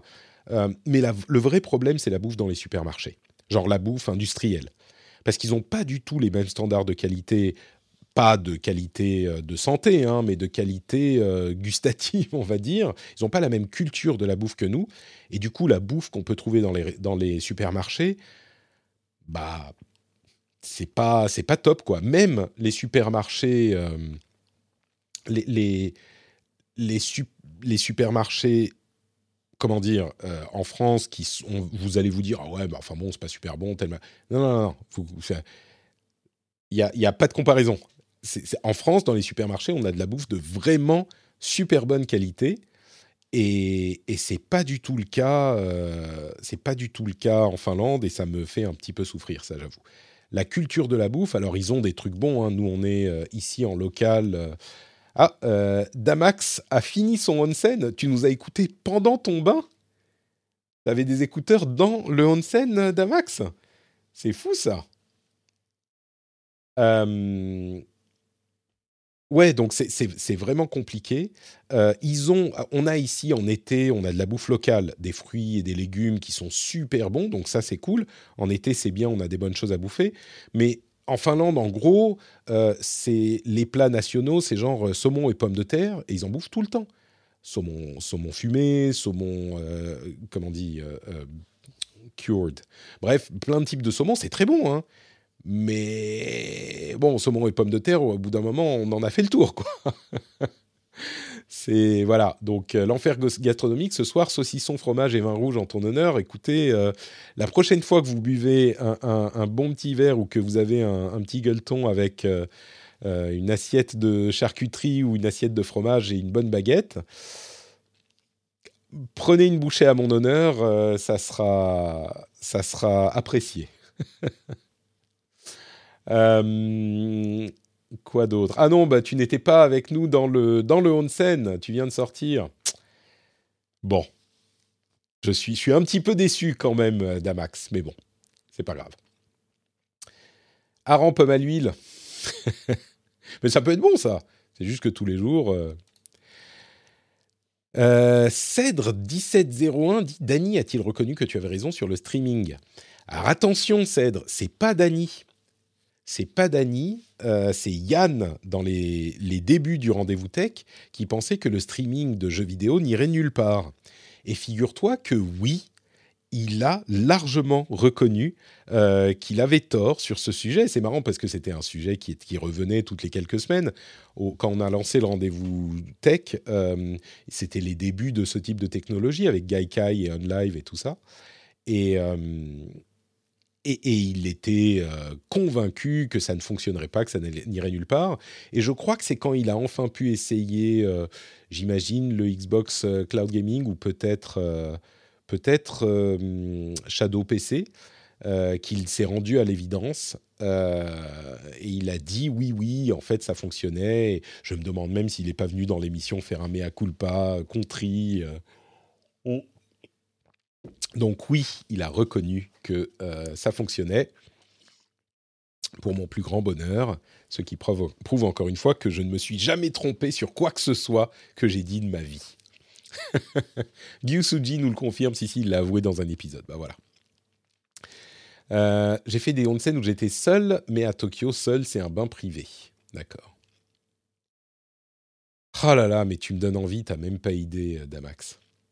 Ça me manque le Japon. Certains d'entre vous le savent peut-être pas, mais j'ai vécu euh, quelques années au Japon, dans ma lointaine jeunesse, et j'y retournais toutes les quelques années depuis, et j'avoue que ça me, ça me manque beaucoup et j'aimerais bien pouvoir y aller un petit moment et peut-être avec les enfants, mais c'est compliqué hein, avec les enfants, surtout. Euh, bon, en plus, c'est un gros avion et puis. Enfin bon, bref.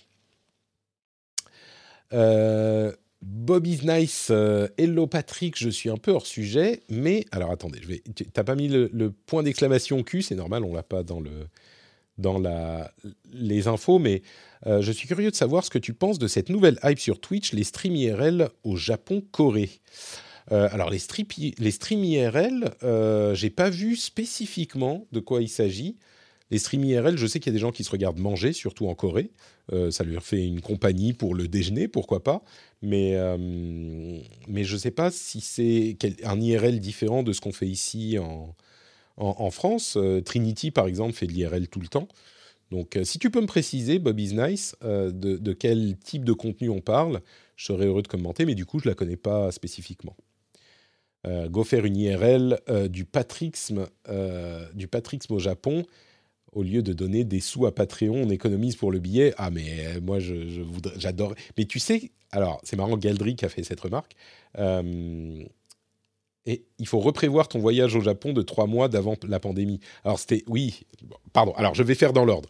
Euh, au Japon, j'avais rencontré pendant mon fameux voyage de trois mois, alors en 2016, j'avais fait un voyage de trois mois avec ma femme avant d'avoir les enfants, tout ça.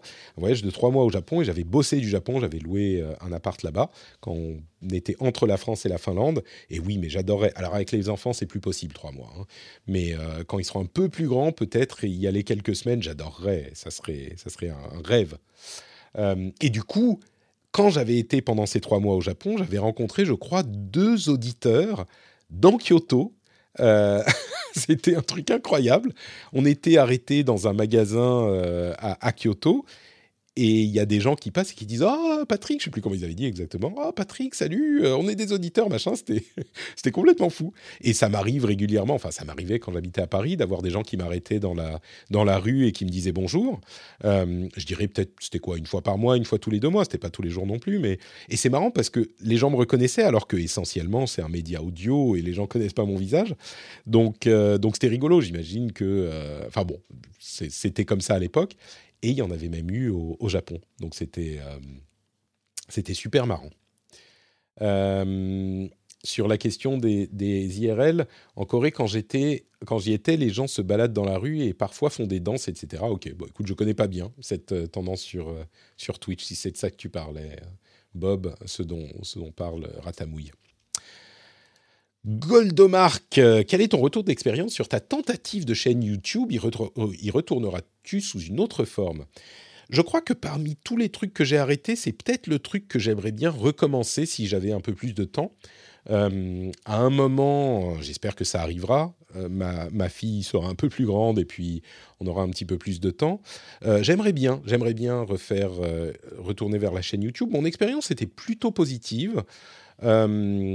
J'avais atteint quelque chose comme 10 000 abonnés en seulement quelques mois. Euh, j'avais fait six mois et j'avais atteint. Euh, j'avais eu en fait au début deux vidéos qui avaient super bien marché, qui avaient presque 100 000 euh, chacune, 100 000 vues chacune. Pour un podcasteur qui se lançait, c'était beaucoup. Et donc il y avait eu 10 000 abonnés et puis ça s'était beaucoup ralenti après. Ça m'avait un petit peu frustré, mais, mais, mais, je me rends compte aujourd'hui que bah, tu continues à bosser et puis parfois il y a des vidéos qui passent dans l'algorithme et parfois pas. Et, et puis surtout, je me rends compte en les revoyant aujourd'hui à quel point, avec le recul, à quel point elles sont pas très bonnes les vidéos. Alors, il y en avait quelques-unes qui étaient bien, mais j'étais vraiment dans un truc euh, assez plan-plan, assez classique. Et je dis pas que je ferais des trucs complètement différents, mais peut-être un ton un petit peu différent, euh, une forme euh, comparable, mais un ton un petit peu différent, et puis un rythme un peu différent. et j'aimerais bien refaire, si je peux, c'est un peu compliqué. Euh, mais, mais, je me dis que euh, si je veux faire quelque chose en plus, peut-être qu'au lieu de faire un podcast en plus, euh, je me dis j'essaierai de diversifier avec une chaîne YouTube parce que j'aimais bien le faire. Alors c'était un peu de pression d'en faire une par semaine, vraiment on s'y était tenu. mais mais j'aimerais bien me relancer là-dedans, peut-être avec moins de contraintes sur une par semaine absolument, mais il me faudrait un partenaire pour le montage vraiment euh, un partenaire avec qui on s'entende super bien et avec lequel on fasse, euh, on ait un partenariat qui soit très réactif, ce genre de choses, parce que moi je peux pas m'occuper du montage en vidéo, c'est beaucoup plus compliqué que sur l'audio. Plus, il faudrait habiller, faudrait, enfin, il y a plein de choses. Euh, et, et, du coup, ça c'est aussi quelque chose qu'il faudrait que je trouve. Donc, mais j'aimerais bien. La chaîne YouTube, c'est un truc qui m'avait plu, et puis c'est quelque chose d'un peu différent, mine de rien les podcasts que je fais depuis des années et des années, euh, bah, j'aimerais bien aussi avoir une, euh, quelque chose qui renouvelle un petit peu, qui change un peu euh, le quotidien. Quoi. Donc peut-être, chaîne YouTube, c'est possible que j'y retourne, toujours sur le jeu vidéo, je pense. Euh, je crois que c'est la chose que je couvrirais. Euh, pas tant test de jeu parce que j'ai pas beaucoup le temps, mais euh, suivi d'actu quoi, ou un truc comme ça. Il y a d'autres choses que j'aimerais faire aussi. Hein. J'avais testé un petit peu des sortes de mini capsules audio, revues de presse très rapides.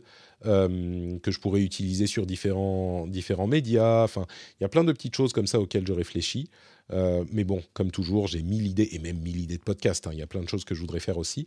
Mille idées, mais peu de temps pour les implémenter.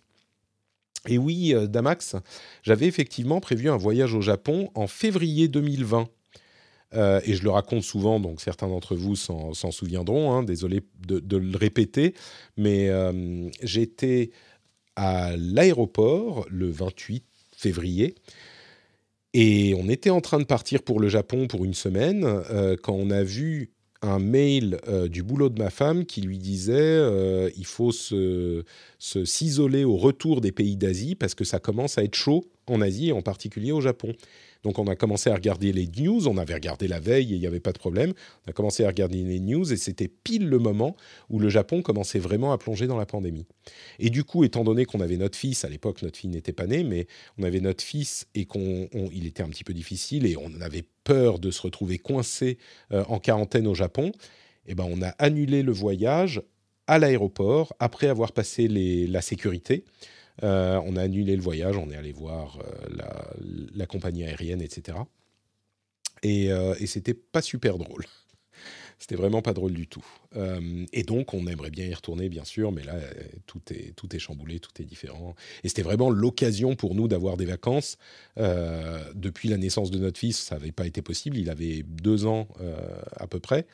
Et oui, c'était c'était dur euh, moralement et on savait pas la portée qu'aurait la pandémie. Donc euh, évidemment, à côté de ça, euh, ça n'a aucune importance.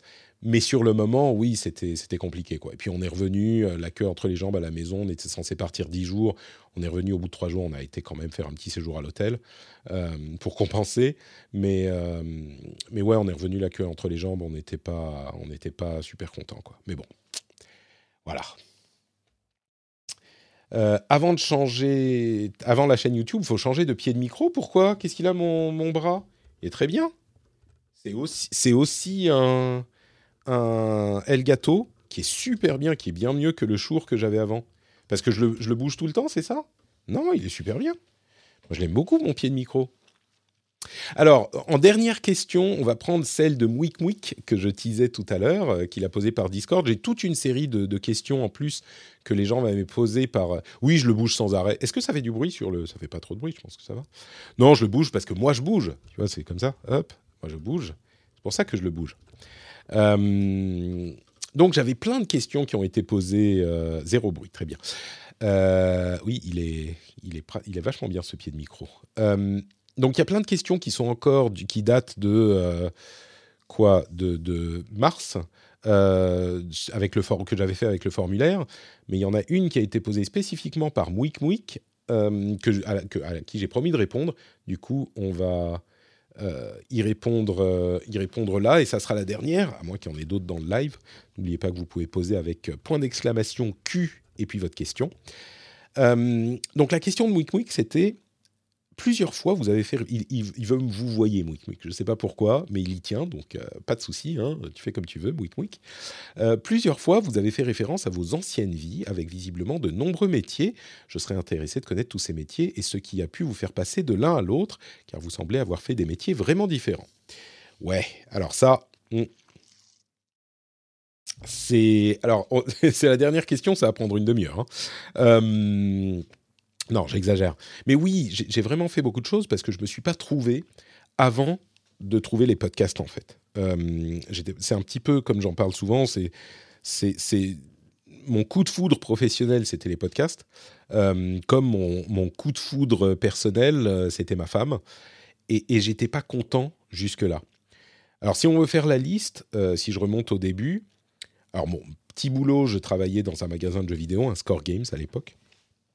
Et j'étais, euh, c'était pour, euh, pour euh, avoir un petit peu plus d'argent pendant les, pendant mes études. J'ai même commencé à travailler dans une boutique de jeux vidéo près de Nation. J'avais quoi, 16 ans peut-être. Il m'avait confié les clés. Enfin, c'était n'importe quoi à l'époque. il partait en vacances. Il m'avait confié les clés. J'avais 16 ans. J'avais pas de contrat. J'étais juste là dans la boutique à tenir la caisse. Enfin, c'était n'importe quoi.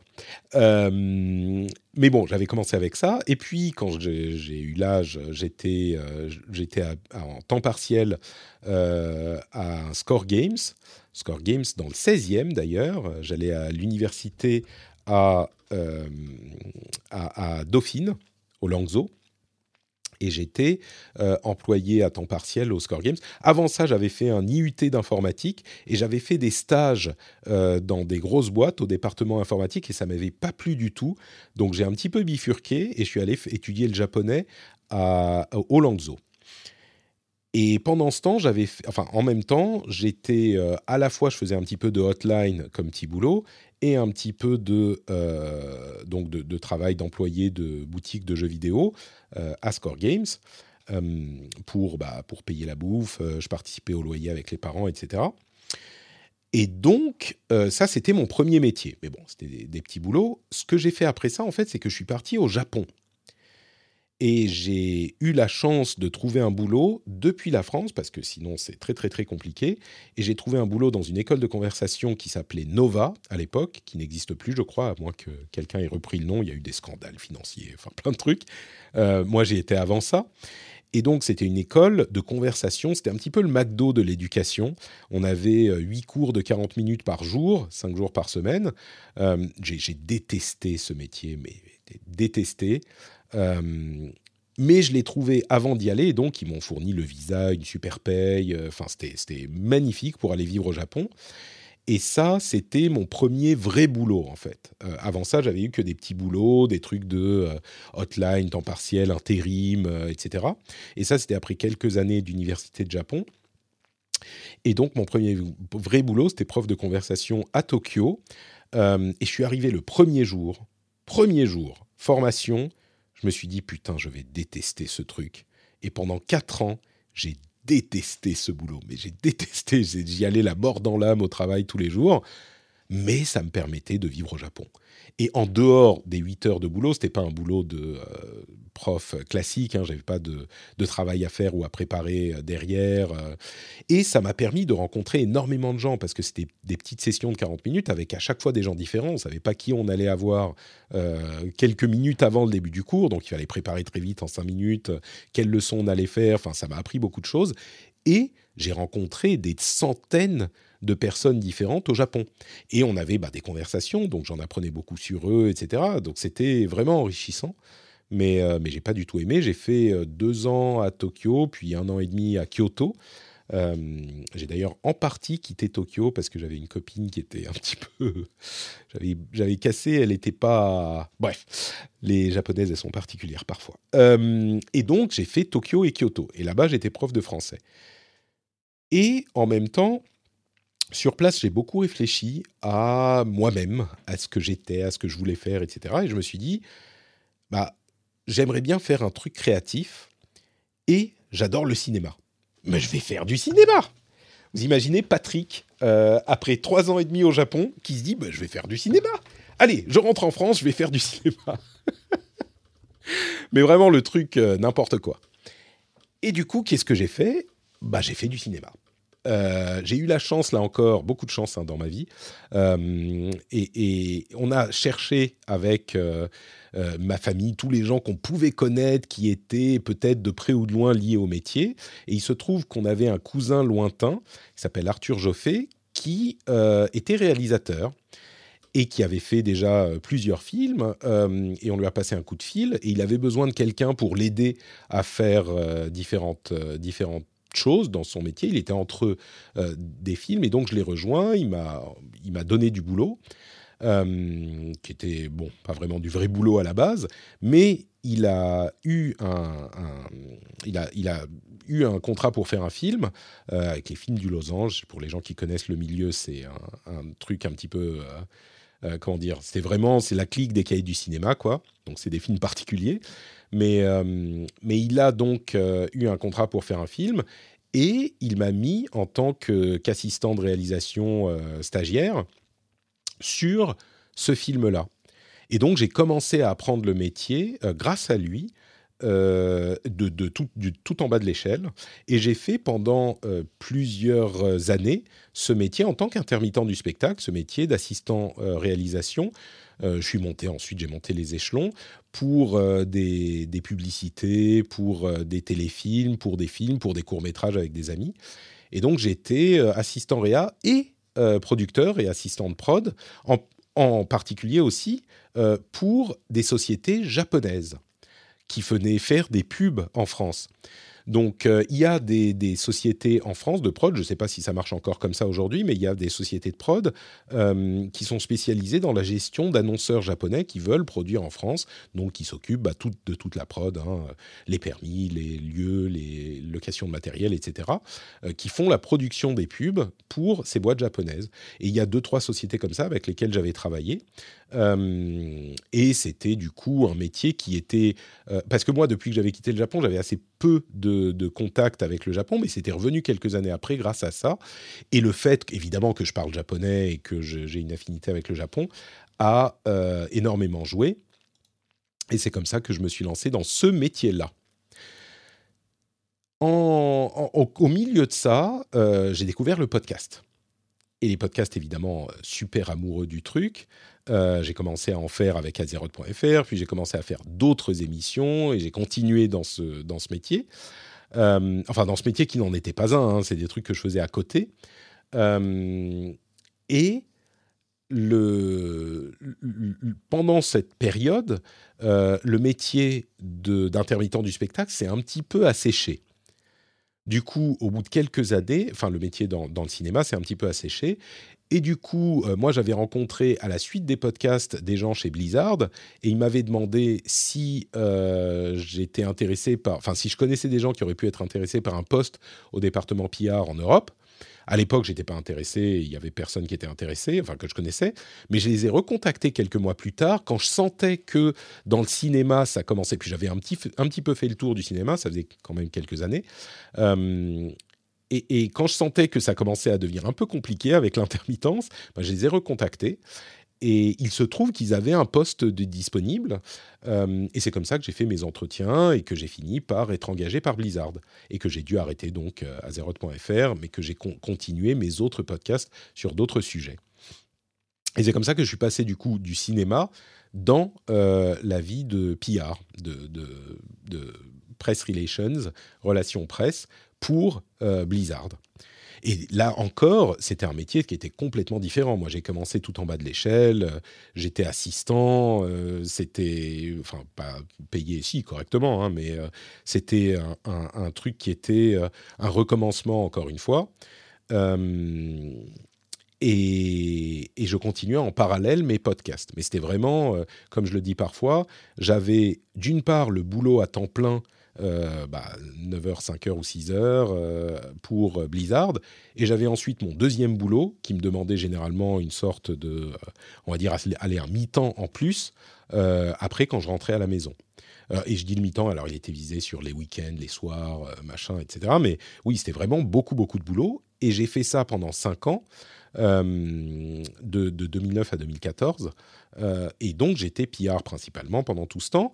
Et ce qui s'est passé, alors en 2009, en plus de ça, quelques mois après avoir commencé chez Blizzard, genre deux mois, j'ai rencontré ma femme. Je me suis dit, euh, c'est peut-être euh, c'est peut-être pas mal que j'ai eu un vrai métier euh, quand j'ai rencontré ma femme pour pas la faire fuir. Hmm. Parce que je me dis, ouais, je suis intermittent du spectacle, je joue à World of Warcraft, je fais des podcasts, c'est super cool. Et toi, ça va? Ça, l'aurait peut-être un petit peu, ça lui aurait peut-être un peu fait peur, encore que on ne sait pas. Mais ouais, donc j'étais, j'avais un vrai métier avec un, CDI, etc., etc. Même si pour elle, le monde du jeu vidéo, c'est très étranger. et du coup, j'ai fait ça pendant 5 ans. Et ce qui s'est passé en 2013, c'est que euh, Patreon est arrivé sur la scène et a commencé à être utilisé par les, les, les podcasteurs aux États-Unis. Et moi, j'avais essayé de, de faire, euh, de financer mes podcasts euh, depuis longtemps. Certains se souviennent d'ailleurs des premiers sponsors qui étaient anecdotiques mais qui étaient rigolos. Euh, certains se souviendront de l'aventure No Watch, j'allais dire Nowtech, de l'aventure No Watch, qui était aussi un gros pari qui n'a pas réussi pour plein de raisons. Je vous en reparlerai peut-être un jour.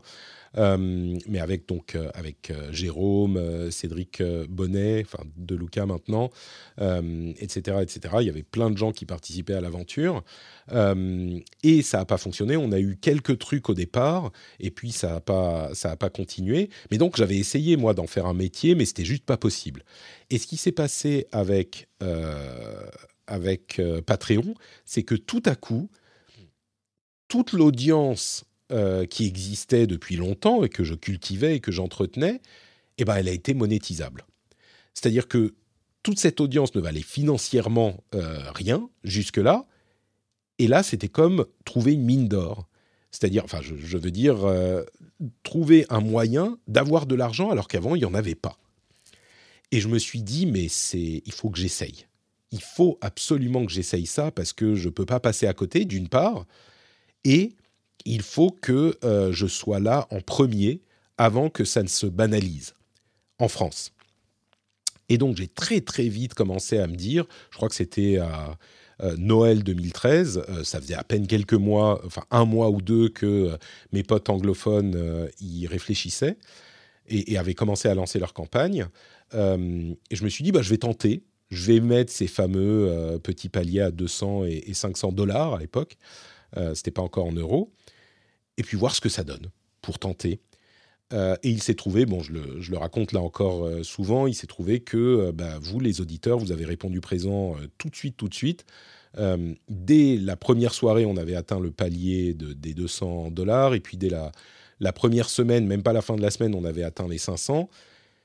Et d'une part, j'étais estomaqué de la, générosité, de la, gentillesse des gens qui, m'écoutaient, parce que jusque-là, j'avais aucune idée de comment ça pouvait se passer, quoi. Et en plus de ça, euh, j'ai commencé à, me, à, réfléchir, à me dire, mais euh, peut-être qu'il y a un truc à faire, du coup. Peut-être qu'on pourrait monter à des sommes qui, entre ça, peut-être commencer une chaîne YouTube, peut-être euh, faire du boulot à droite à gauche pour que ça tienne. peut-être que je pourrais vivre. Et du coup, j'en ai parlé avec ma femme très longuement pour savoir si elle, elle pensait que c'était une bonne idée. On était en 2014. si elle pensait que c'était une bonne idée, si elle pensait que c'était faisable, si elle était d'accord pour qu'on se lance, parce qu'à l'époque, on était mariés, évidemment, et puis pour qu'on se lance comme ça. Elle m'a dit, mais, mais enfin oui, il faut que c'est même pas une question, il faut que tu y ailles quoi. D'une part, c'était le bon moment parce qu'on n'avait pas d'enfants, on était tous relativement libres. Elle, elle avait un bon métier. Puis on s'est dit, bah, on peut tenter un an. On se donne un an et puis on voit ce que ça donne. On a fait un budget sérieux. Euh, on a travaillé ensemble pour établir euh, des différentes sources de revenus potentiels, euh, de combien j'aurais besoin, de combien on aurait besoin en tant qu'auto-entrepreneur, avec les taxes, les machins, les impôts, etc. Et on a établi donc ces deux nouveaux paliers de l'aventure où je me jette dans le vide, où on a, on a dit bah, il faudrait tant et tant, tant pour pouvoir vivre ric-rac et tant pour pouvoir bah, vraiment payer les pattes, euh, enfin payer les pattes et, vivre correctement avec telle et telle somme. Et en septembre, enfin en, en août, j'ai annoncé à mon boulot que je partais avant même de lancer le nouveau Patreon, ce qui était un peu con, mais je leur ai annoncé que je partais. Ils, me disaient, bon, on s'en doutait que tu allais partir à un moment. Euh, et donc, ils m'ont pas filé de rupture conventionnée, ce qui m'avait un petit peu mis des bâtons dans les roues. Mais bon, bref. Euh, et, et, de départ conventionné, vous savez, qui vous donne droit au chômage, machin. Enfin bref. Du coup, Bon, je me suis dit, c'est pas grave, je m'en fous, je vais y aller, euh, je vais tenter. Et on a lancé le Patreon. Et ce nouveau Patreon, qui avait des paliers plus élevés, a également été rempli assez vite. Là, c'était le dernier palier en deux ou trois semaines, je crois, qui me permettait vraiment d'en vivre sans que j'ai besoin d'aller chercher euh, absolument d'autres sources de revenus. Euh, et du coup, euh, là, c'était, euh, enfin, c'était, incroyable, quoi. C'est l'un des meilleurs moments de ma vie. Le, fait que les, les, auditeurs répondent vraiment présents à ce niveau pour me permettre de vivre de ce qui était du coup une passion, qui était mon coup de foudre professionnel, c'était vraiment un moment complètement, complètement unique, quoi. Euh, et, auquel je repense encore maintenant. Vous voyez, j'ai un petit peu d'émotion dans la voix. Euh, c'était un moment très très spécial. Euh, et, cette idée que, du coup, c'est le saut dans le vide, et je voulais le faire avant que tout le monde se mette à faire des Patreons ou ce type de trucs, parce que je me suis dit, il, faut, il y a aussi un petit peu un impact de communication, de, force. Regardez ce que je veux faire. Est-ce que vous voulez m'aider? Est-ce que vous voulez être avec moi? Et, les auditeurs ont vraiment suivi. Et du coup, c'est à cette occasion que j'ai fait, j'ai changé encore de métier et que je suis devenu vraiment, euh, vraiment podcasteur. Euh, et là, depuis, je, me, enfin, je suis un podcasteur, euh, artisan podcasteur, podcasteur indépendant. et je crois qu'il y a très très peu de podcasteurs indépendants, en France en tout cas, qui vivent uniquement de ce métier. Il y a des gens qui font du podcast, qui vivent en tant que créateurs de contenu, euh, mais il y a, je crois qu'il n'y a pas beaucoup de gens qui vivent vraiment du, métier de podcasteur. Euh, et ça, c'est dû au fait que bah, je le fais avec, bon, vous le savez depuis longtemps, avec beaucoup de sérieux, avec le soutien d'une communauté qui est solide, euh, avec beaucoup de, comment dire, de la tête très claire sur ce qui est nécessaire, ce qu'il faut que je fasse, la manière dont ça doit évoluer. Euh, y compris sur l'avenir, maintenant que je suis, euh, bah, ça fait presque dix ans que je me suis lancé, c'est une phase différente de ma vie, j'ai deux enfants, et comme je vous le dis parfois, je pense à l'avenir aussi. Euh, et, il faut que je puisse tabler sur plus que juste mon quotidien à vivre tout l'argent que je fais en plus de mon quotidien maintenant, de ce que j'ai besoin aujourd'hui, eh ben, je le mets dans des, de, côté c'est un truc que j'ai jamais pu faire jusqu'à maintenant. Je le mets un petit peu de côté pour prévoir bah, plus tard euh, les enfants, les, les coups durs, euh, etc. Et donc, euh, je, réfléchis aux choses de manière très différente de ce que font des gens qui se lancent à, évidemment, hein, à 20, 22 ans. mais c'est une, une, manière d'envisager ces questions que je crois j'ai toujours eu, parce que je me suis lancé j'avais déjà un certain âge, quoi. J'avais plus 20 ans, j'étais plus dans la cave de mes parents euh, à pouvoir survivre sur des, sur des cup noodles, quoi. On va dire, on va dire ça comme ça. Euh, mais donc voilà, c'est euh, du coup ce, nouveau métier que je fais depuis. C'est le métier que j'ai fait le plus longtemps, en fait, podcasteur. C'est marrant, j'y avais jamais pensé comme ça, mais maintenant, ça fait 8 ans. ça fait presque 8 ans et c'est le métier que j'ai fait le plus longtemps. J'ai pas fait d'autres métiers aussi longtemps que ça. Prof, c'était 4 ans.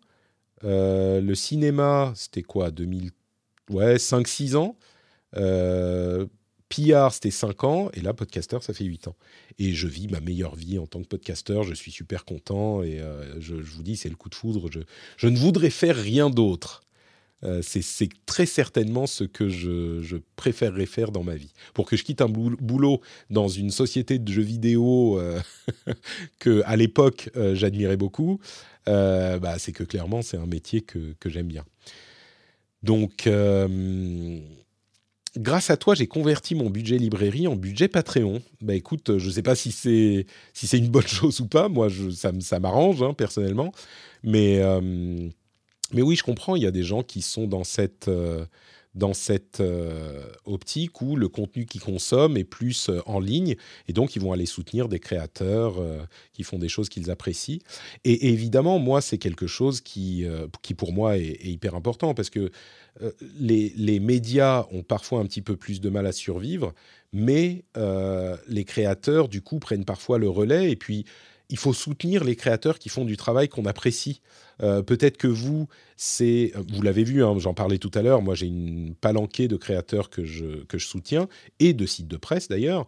Mais peut-être que pour vous, bah, les trucs un petit peu gamins qu'on trouve sur YouTube ou certains Twitchers, c'est pas votre votre cam mais il y a des gens qui vont créer d'autres choses, ou peut-être certaines personnes qui, créent un contenu spécifique sur Twitch ou sur YouTube, ou en podcast évidemment, euh, bah, que, vous pouvez, euh, que vous pouvez soutenir, euh, parce que c'est ce que vous consommez effectivement, et que ces choses-là ne fonctionnent pas de manière magique. Quoi. si moi, je peux faire mes émissions telles que je le veux, bah, c'est grâce à votre soutien. Il y a la pub à côté, et ça représente une partie euh, minoritaire mais non négligeable des revenus aujourd'hui. C'est des choses qui me permettent, bah, comme vous le savez, de euh, payer les gens avec qui je travaille, d'avoir Fanny qui me file un coup de main. si demain je relance la chaîne YouTube, même si la chaîne YouTube ne fait pas d'argent, bah, je pourrais payer un monteur, je pense, pour m'aider à faire ça. Et puis surtout, ça me permet de pas faire n'importe quoi, de pas faire de la quantité plutôt que de la qualité, d'accepter des trucs que je voudrais pas accepter dans les pubs. Euh, l'essentiel, c'est d'avoir ce soutien de l'audience. Et donc, ce, modèle hybride est, hyper important pour moi. Quoi. Donc oui, si Cèdre, si toi, c'est du contenu de, de, créateur de contenu que tu consommes, bah, je suis très heureux que tu, que tu soutiennes, quoi, que tu soutiennes avec Patreon. En plus, j'avoue que aujourd'hui, Patreon, qui est en euros et qui réunit une énorme quantité de créateurs, euh, beaucoup de francophones aussi, bah, ça facilite un petit peu les choses, c'est vrai. On se crée un petit compte euh, Patreon et puis on peut aller soutenir les gens qu'on apprécie, quoi. Bon, bah écoutez, ça fait deux heures encore qu'on a commencé ce AMA. Bonjour à Jinx qui nous vient, qui parle pour la première fois. Euh, bah bonjour, et puis on va se dire euh, au revoir, en tout cas pour les, gens qui, sont sur, qui écoutent en replay pour le AMA. Merci encore pour toutes vos questions. J'ai encore un stock euh, de questions sur, qui ont été envoyées par le formulaire, donc j'y reviendrai quand on quand on euh, refera un EMA à un moment. Encore une fois, n'hésitez pas à me dire si euh, vous aimez bien avoir cet EMA dans le flux des podcasts. Euh, je pourrais le mettre autrement, hein, ailleurs, ou, ou, simplement en replay sur la chaîne de replay sur YouTube ou juste le laisser sur Twitch ou voilà, moi c'est un truc que je fais parce que c'est fun et, et, pour moi euh, c'est sympathique. Mais euh, si ça vous intéresse, je les garde en replay dans le flux des podcasts. Sinon, on le mettra ailleurs. Et puis sinon, ah, une question pour terminer. Euh, à quand la carte électeur au patrixme? Ah, ah. bah écoute, le patrixme, il va peut-être falloir faire quelque chose avec. Hein. Peut-être, vous savez, je dis souvent que j'aimerais bien avoir trois piliers de revenus euh, sur mes émissions. il y a le Patreon d'une part, la pub maintenant depuis quelques années aussi, deux piliers. Et pour pas avoir les, pour être tranquillisé, pour pas avoir euh, les œufs dans le même panier, j'aimerais bien avoir un troisième pilier. Euh, alors le patrixme, parti politique financé par des banques. par des banques russes. je ne sais pas s'il m'enverrait de l'argent, hein, notre ami Vlad. Mais, mais oui, peut-être que le patrixme, peut-être du merchandising. On parle souvent de, merch. Ah bah voilà, Master Kev dit du merch patrixme. Euh, ça s'appelle une secte patrie. pas sûr que ce soit déductible, Galdric. Oui, c'est vrai. du merch patrixme ou du, merch notre Patrick. je pense parfois au merch parce que c'est vrai que c'est un truc que les les, Twitchers et les YouTubers font quand ils ont atteint un certain niveau de popularité. Je crois que euh, nous, comme on fait de la qualité plutôt que de la quantité avec les auditeurs du podcast, euh, bah, je ne sais pas si, le, merch, les, t-shirts, les mugs, tout ça, ça serait vraiment une quantité significative de, revenus. Euh, les Amiibo Patrick, il faut que j'appelle Régie, dont je viens dont je viens d'écouter le livre. Euh, mais des produits dérivés Devil's Advocate, ouais, il faudrait une marque euh, déposée, etc. Il y aurait des choses à faire peut-être, mais euh, mais le problème en fait, le problème, je vous explique. Pourquoi je me suis pas déjà dirigé vers le, merchandising Et puis on va s'arrêter là après. C'est que vous dépensez 20 euros dans un t-shirt et moi il va me revenir 3. Vous voyez? Alors que si vous dépensez 10 euros à soutenir euh, sur Patreon, bah, il m'en revient 7 euh, ou 8. Donc le calcul est, vite fait. Euh, pas pour moi, mais pour vous. Et, du coup, j'ai toujours hésité à faire des trucs de merch. c'est surtout les gens qui sont déjà hyper à fond, qui vont en plus acheter du merch. Alors peut-être que ça pourrait vous plaire, mais je ne sais pas si c'est vraiment... oui, le, des t-shirts Nier Automata, c'est caca. Ni Bulldozer, bon, peut-être.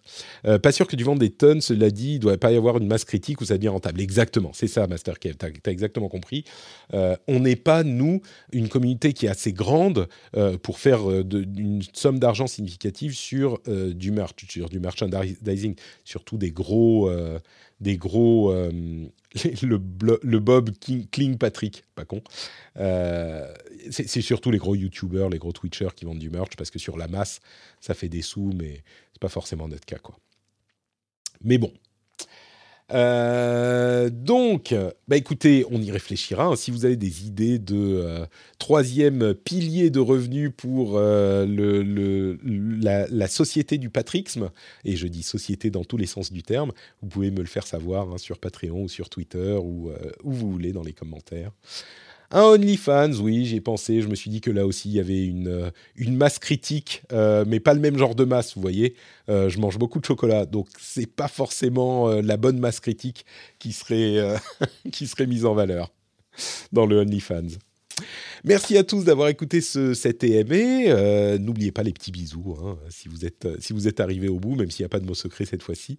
Euh, et puis on se retrouvera bah, dans une autre émission. Euh, rendez-vous tech le mardi midi sur Twitch. Rendez-vous jeu le jeudi midi sur Twitch aussi bien sûr en podcast à 16h. Hein, c'est comme ça que la plupart d'entre vous écoutent ça.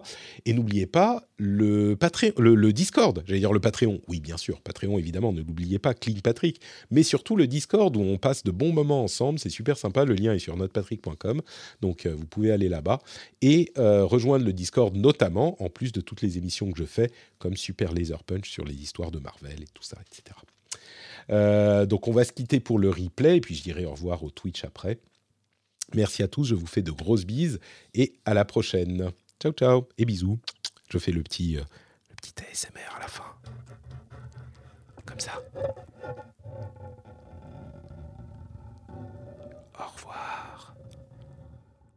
J'espère que vous passerez une délicieuse semaine.